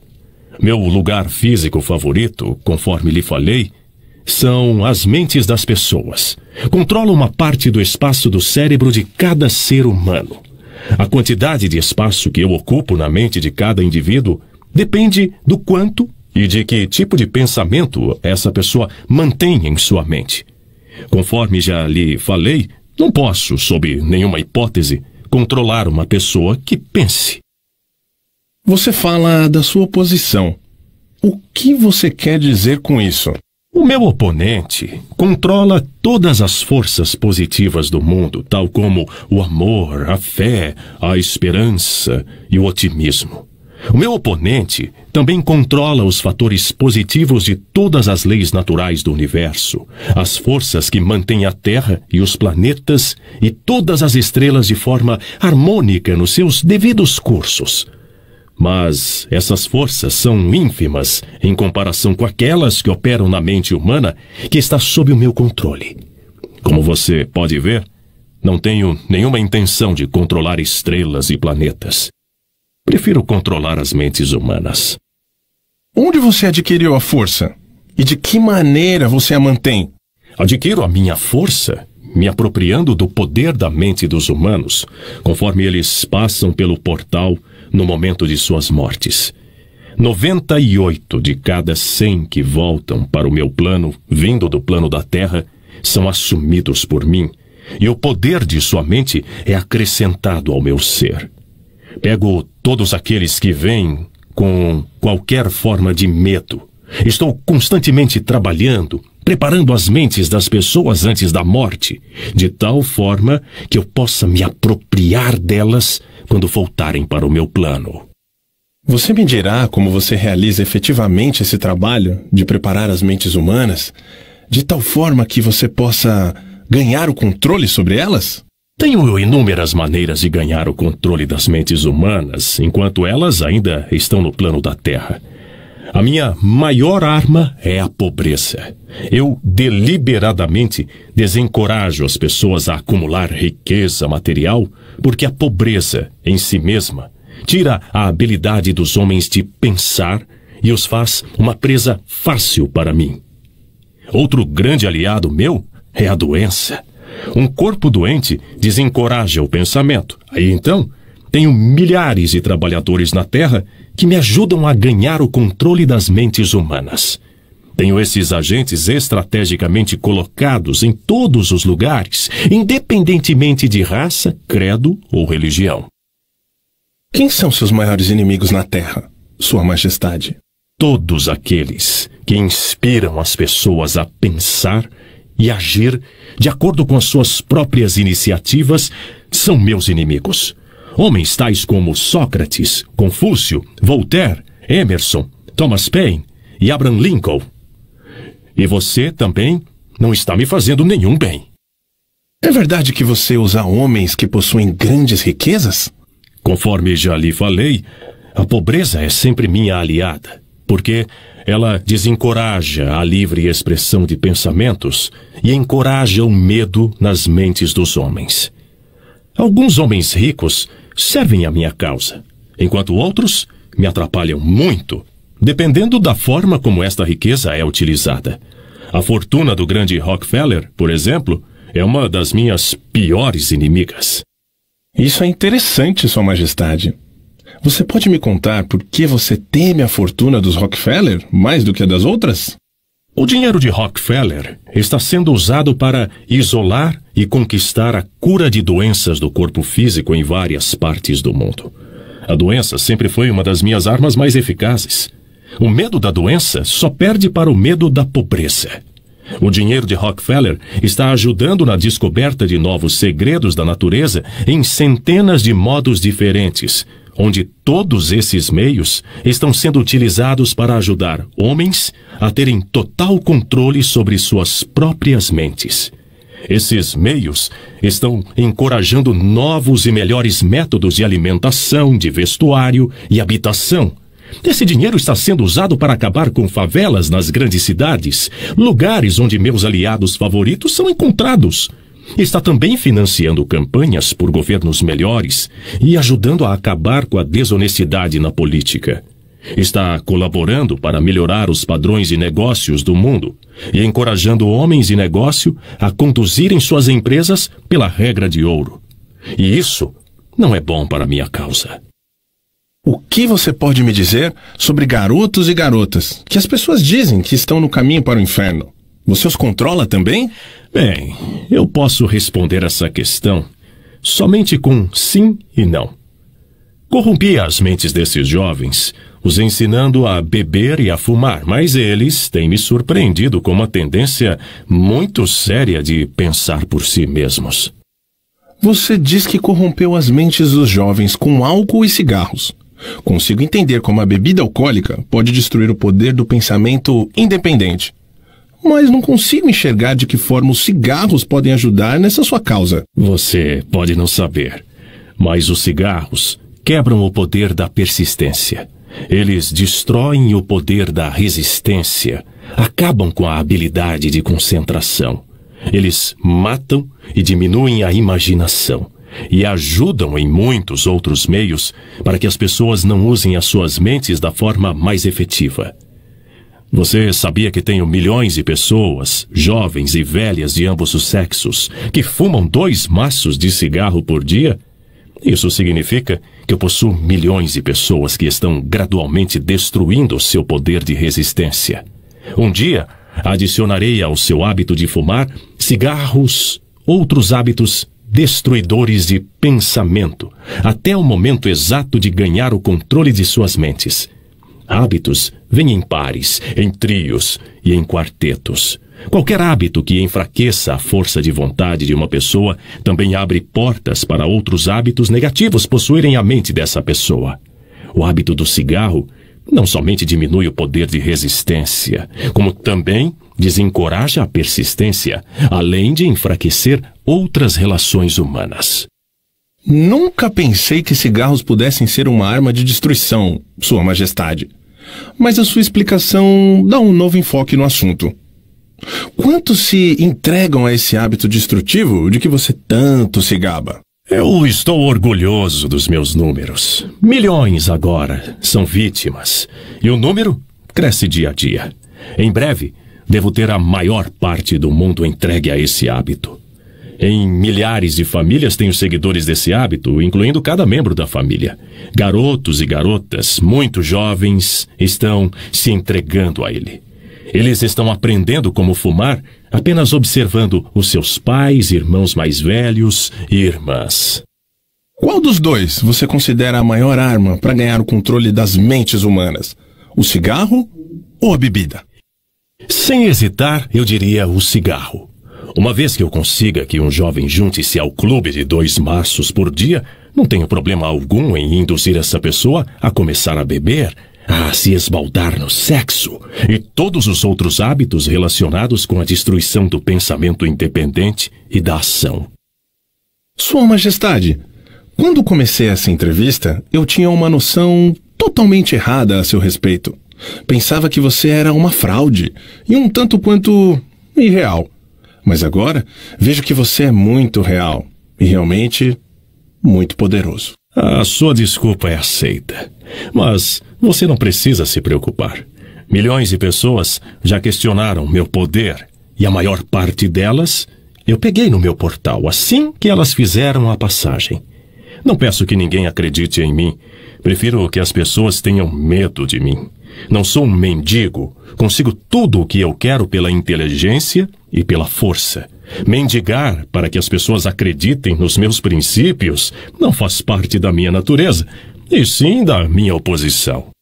Sua Majestade, por favor, me perdoe se eu estiver sendo rude, mas eu não seria capaz de me olhar no espelho novamente se não lhe dissesse, aqui e agora, que você realmente é uma desgraça. Por que se aproveita de pessoas inocentes?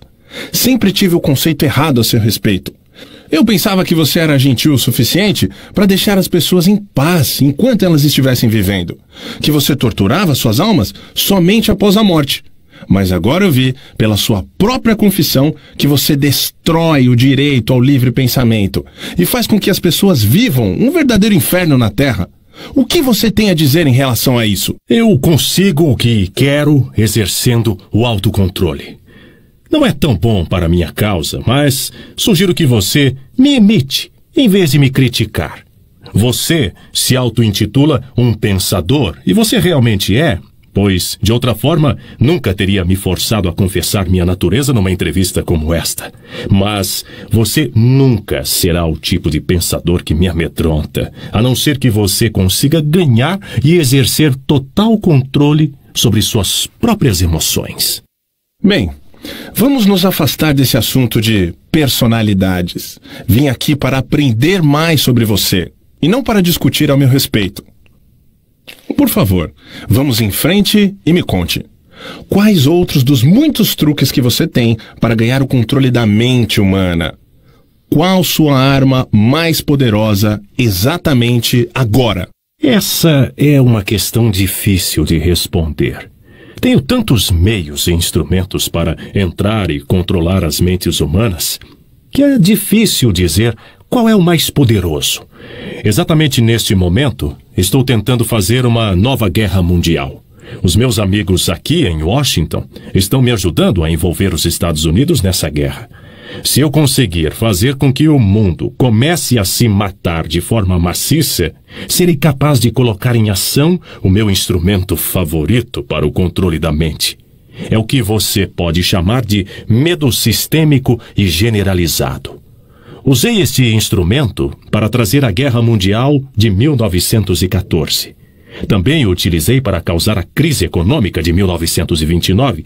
E se a minha oposição não tivesse se adiantado a mim, neste momento eu estaria controlando cada homem, mulher e criança neste mundo. Você pode ver por si mesmo o quão perto eu cheguei para a dominação completa do mundo. Aquilo porque venho lutando para conseguir há milhares de anos. Sim, estou entendendo. Quem não entenderia? Você é um manipulador muito engenhoso das mentes das pessoas. Você usa o seu poder diabólico somente em pessoas de posição privilegiada e de grande influência? Ah, não. Eu uso as mentes de pessoas de todas as classes. Na verdade, prefiro o tipo de pessoa que não pensa por si mesma. Consigo manipular esse tipo de pessoa sem nenhuma dificuldade. Eu não poderia controlar 98% das pessoas do mundo se todas fossem hábeis para pensar por si mesmas. Estou interessado no bem-estar de todas aquelas pessoas que você diz controlar. Por isso desejo que você me conte todos os truques utilizados para entrar e controlar as mentes.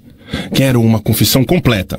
Portanto, comece com o seu truque mais ardiloso. Isto que você está me forçando a fazer chama-se suicídio. Mas eu não tenho o que fazer. Acalme-se.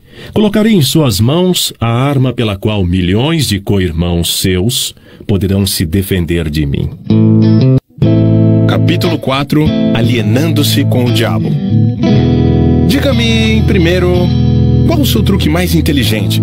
Aquele que você usa para capturar o maior número possível de pessoas. Se você me forçar a revelar esse segredo, isso significará a perda de milhões de humanos que hoje habitam o planeta Terra e ainda milhões que estão por nascer.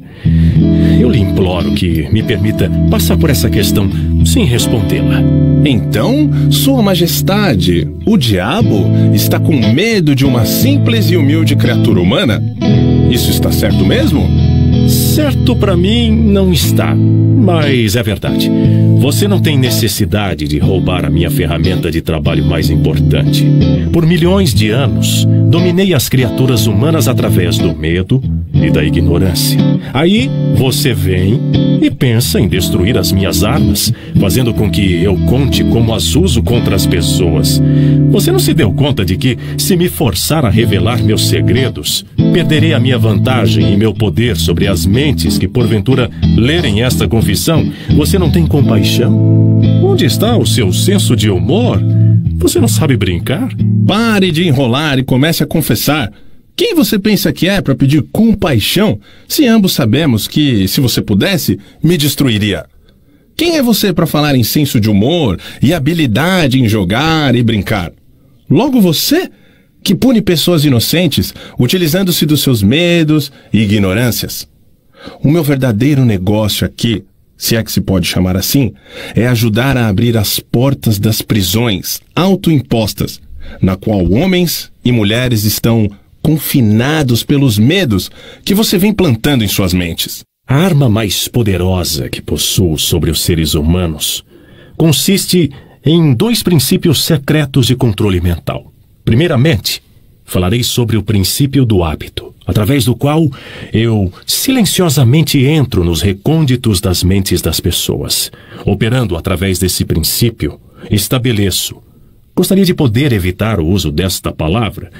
O hábito de alienar. Quando uma pessoa começa a alienar-se em qualquer assunto, ela se dirige diretamente para as portas do que vocês, seres humanos, chamam de inferno. Descreva todos os modos com que você induz as pessoas a se alienarem. Defina a palavra alienação e conte-nos exatamente o que ela significa. A melhor definição que posso dar para a palavra alienação é afirmando que todas as pessoas que pensam por si mesmas nunca se alienam, enquanto aquelas que não pensam ou pensam o mínimo possível são as chamadas alienadas. Um alienado é aquele que se deixa ser influenciado e controlado por circunstâncias externas à sua mente. Ele prefere deixar que eu ocupe a sua mente e use o seu intelecto do que ter o trabalho de pensar por si mesmo.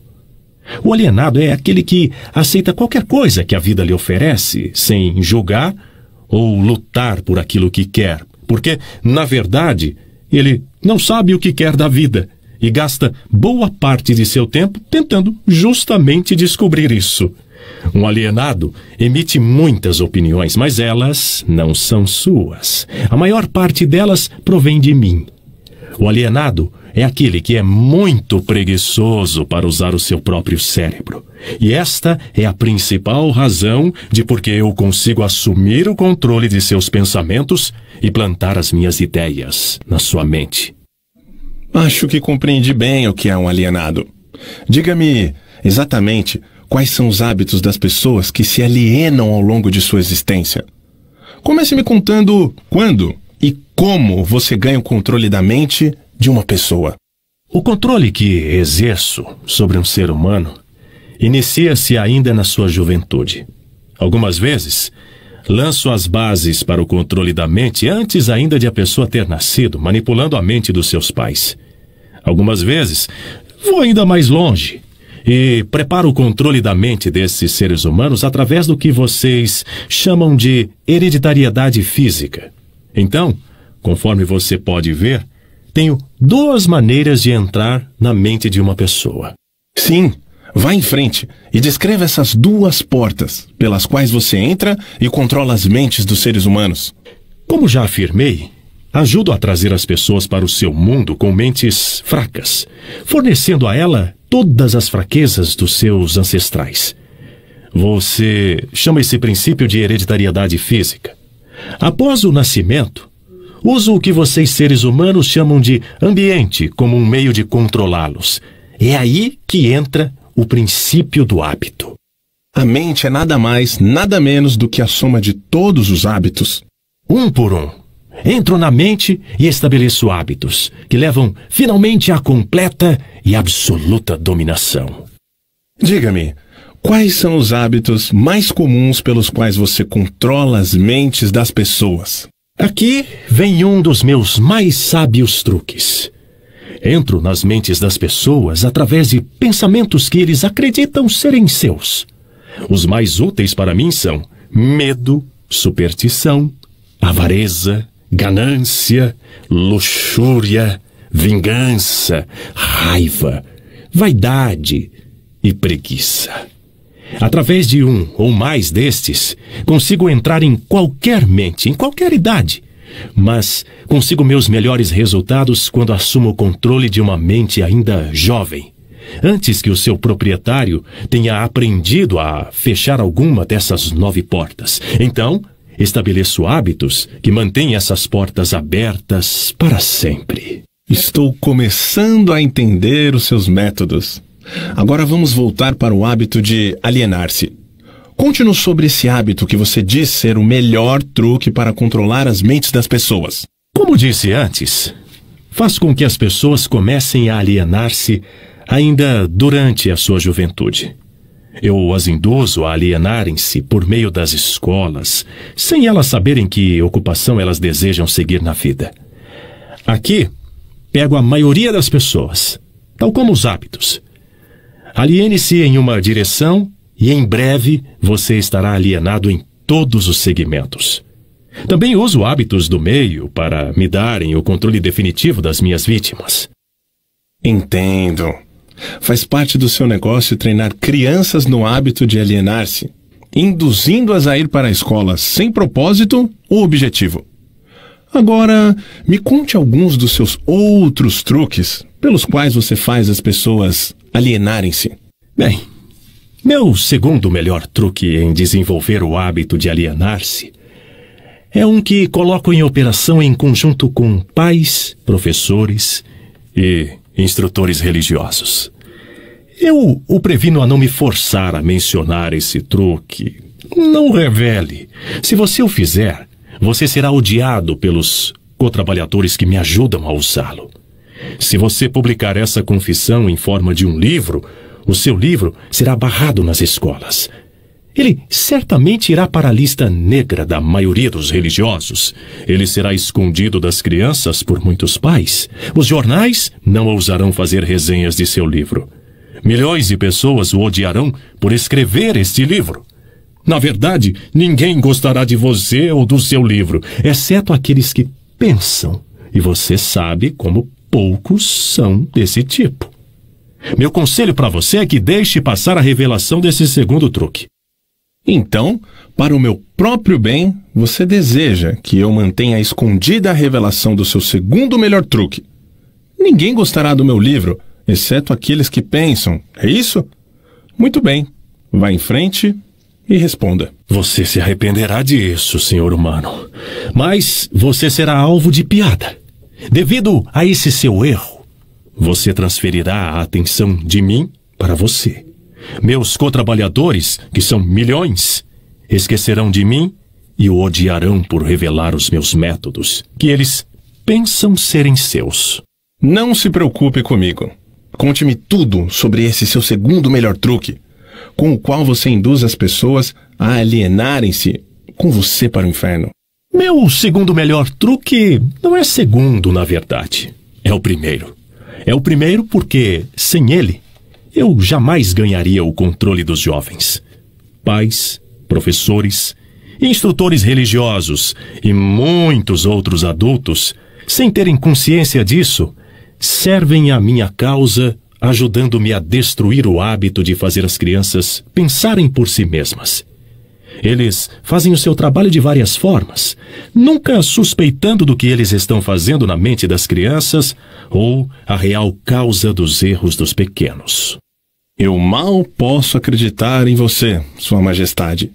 Eu sempre acreditei que os melhores amigos das crianças fossem aqueles mais próximos a elas: seus pais, seus professores e seus instrutores religiosos.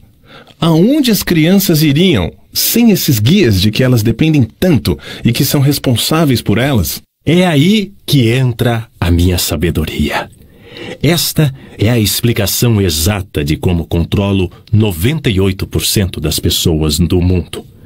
Assumo o controle das pessoas durante sua juventude, antes que eles possuam o controle de suas próprias mentes, usando aqueles que são responsáveis por elas.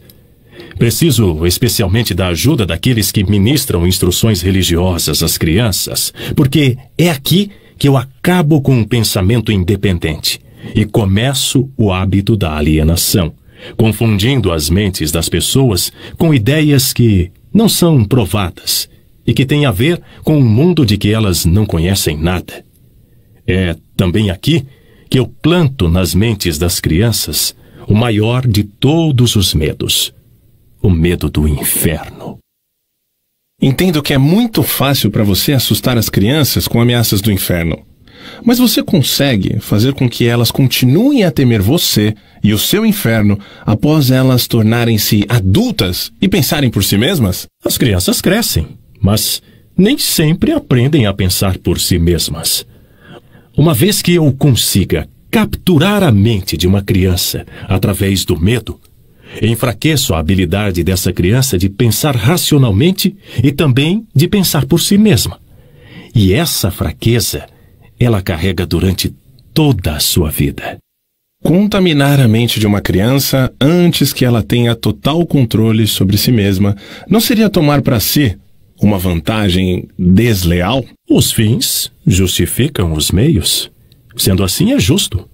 Não tenho essas limitações idiotas de certo e errado. O que me importa é o poder. Uso toda e qualquer fraqueza humana que conheço para ganhar e manter o controle da mente. Entendo a sua natureza diabólica.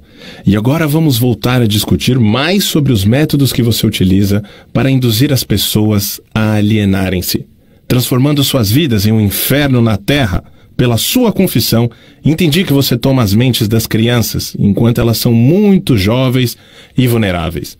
Agora me conte como você usa pais, professores, líderes religiosos para provocar a alienação nas pessoas. Um dos meus truques favoritos é coordenar os esforços de pais e instrutores religiosos de forma que eles possam trabalhar em conjunto comigo para aniquilar o poder das crianças de pensarem por si mesmas. Uso muitos líderes religiosos para diminuir a coragem e a força dos pensamentos independentes das crianças. E como faço isso? Fazendo com que eles me temam. Mas uso os pais para ajudar os líderes religiosos nesta grande tarefa designada por mim. Como os pais ajudam os líderes religiosos a destruir o poder que as crianças possuem de pensar por si mesmas? Nunca ouvi tal monstruosidade. Consigo isso através de um truque muito inteligente. Faço com que os pais ensinem as suas crianças a acreditarem neles e em todos os assuntos importantes com que eles lidam em suas vidas, tais como religião, política, casamento e outros mais. Dessa forma, como você pode ver, quando eu ganho o controle da mente de uma pessoa, consigo facilmente perpetuar o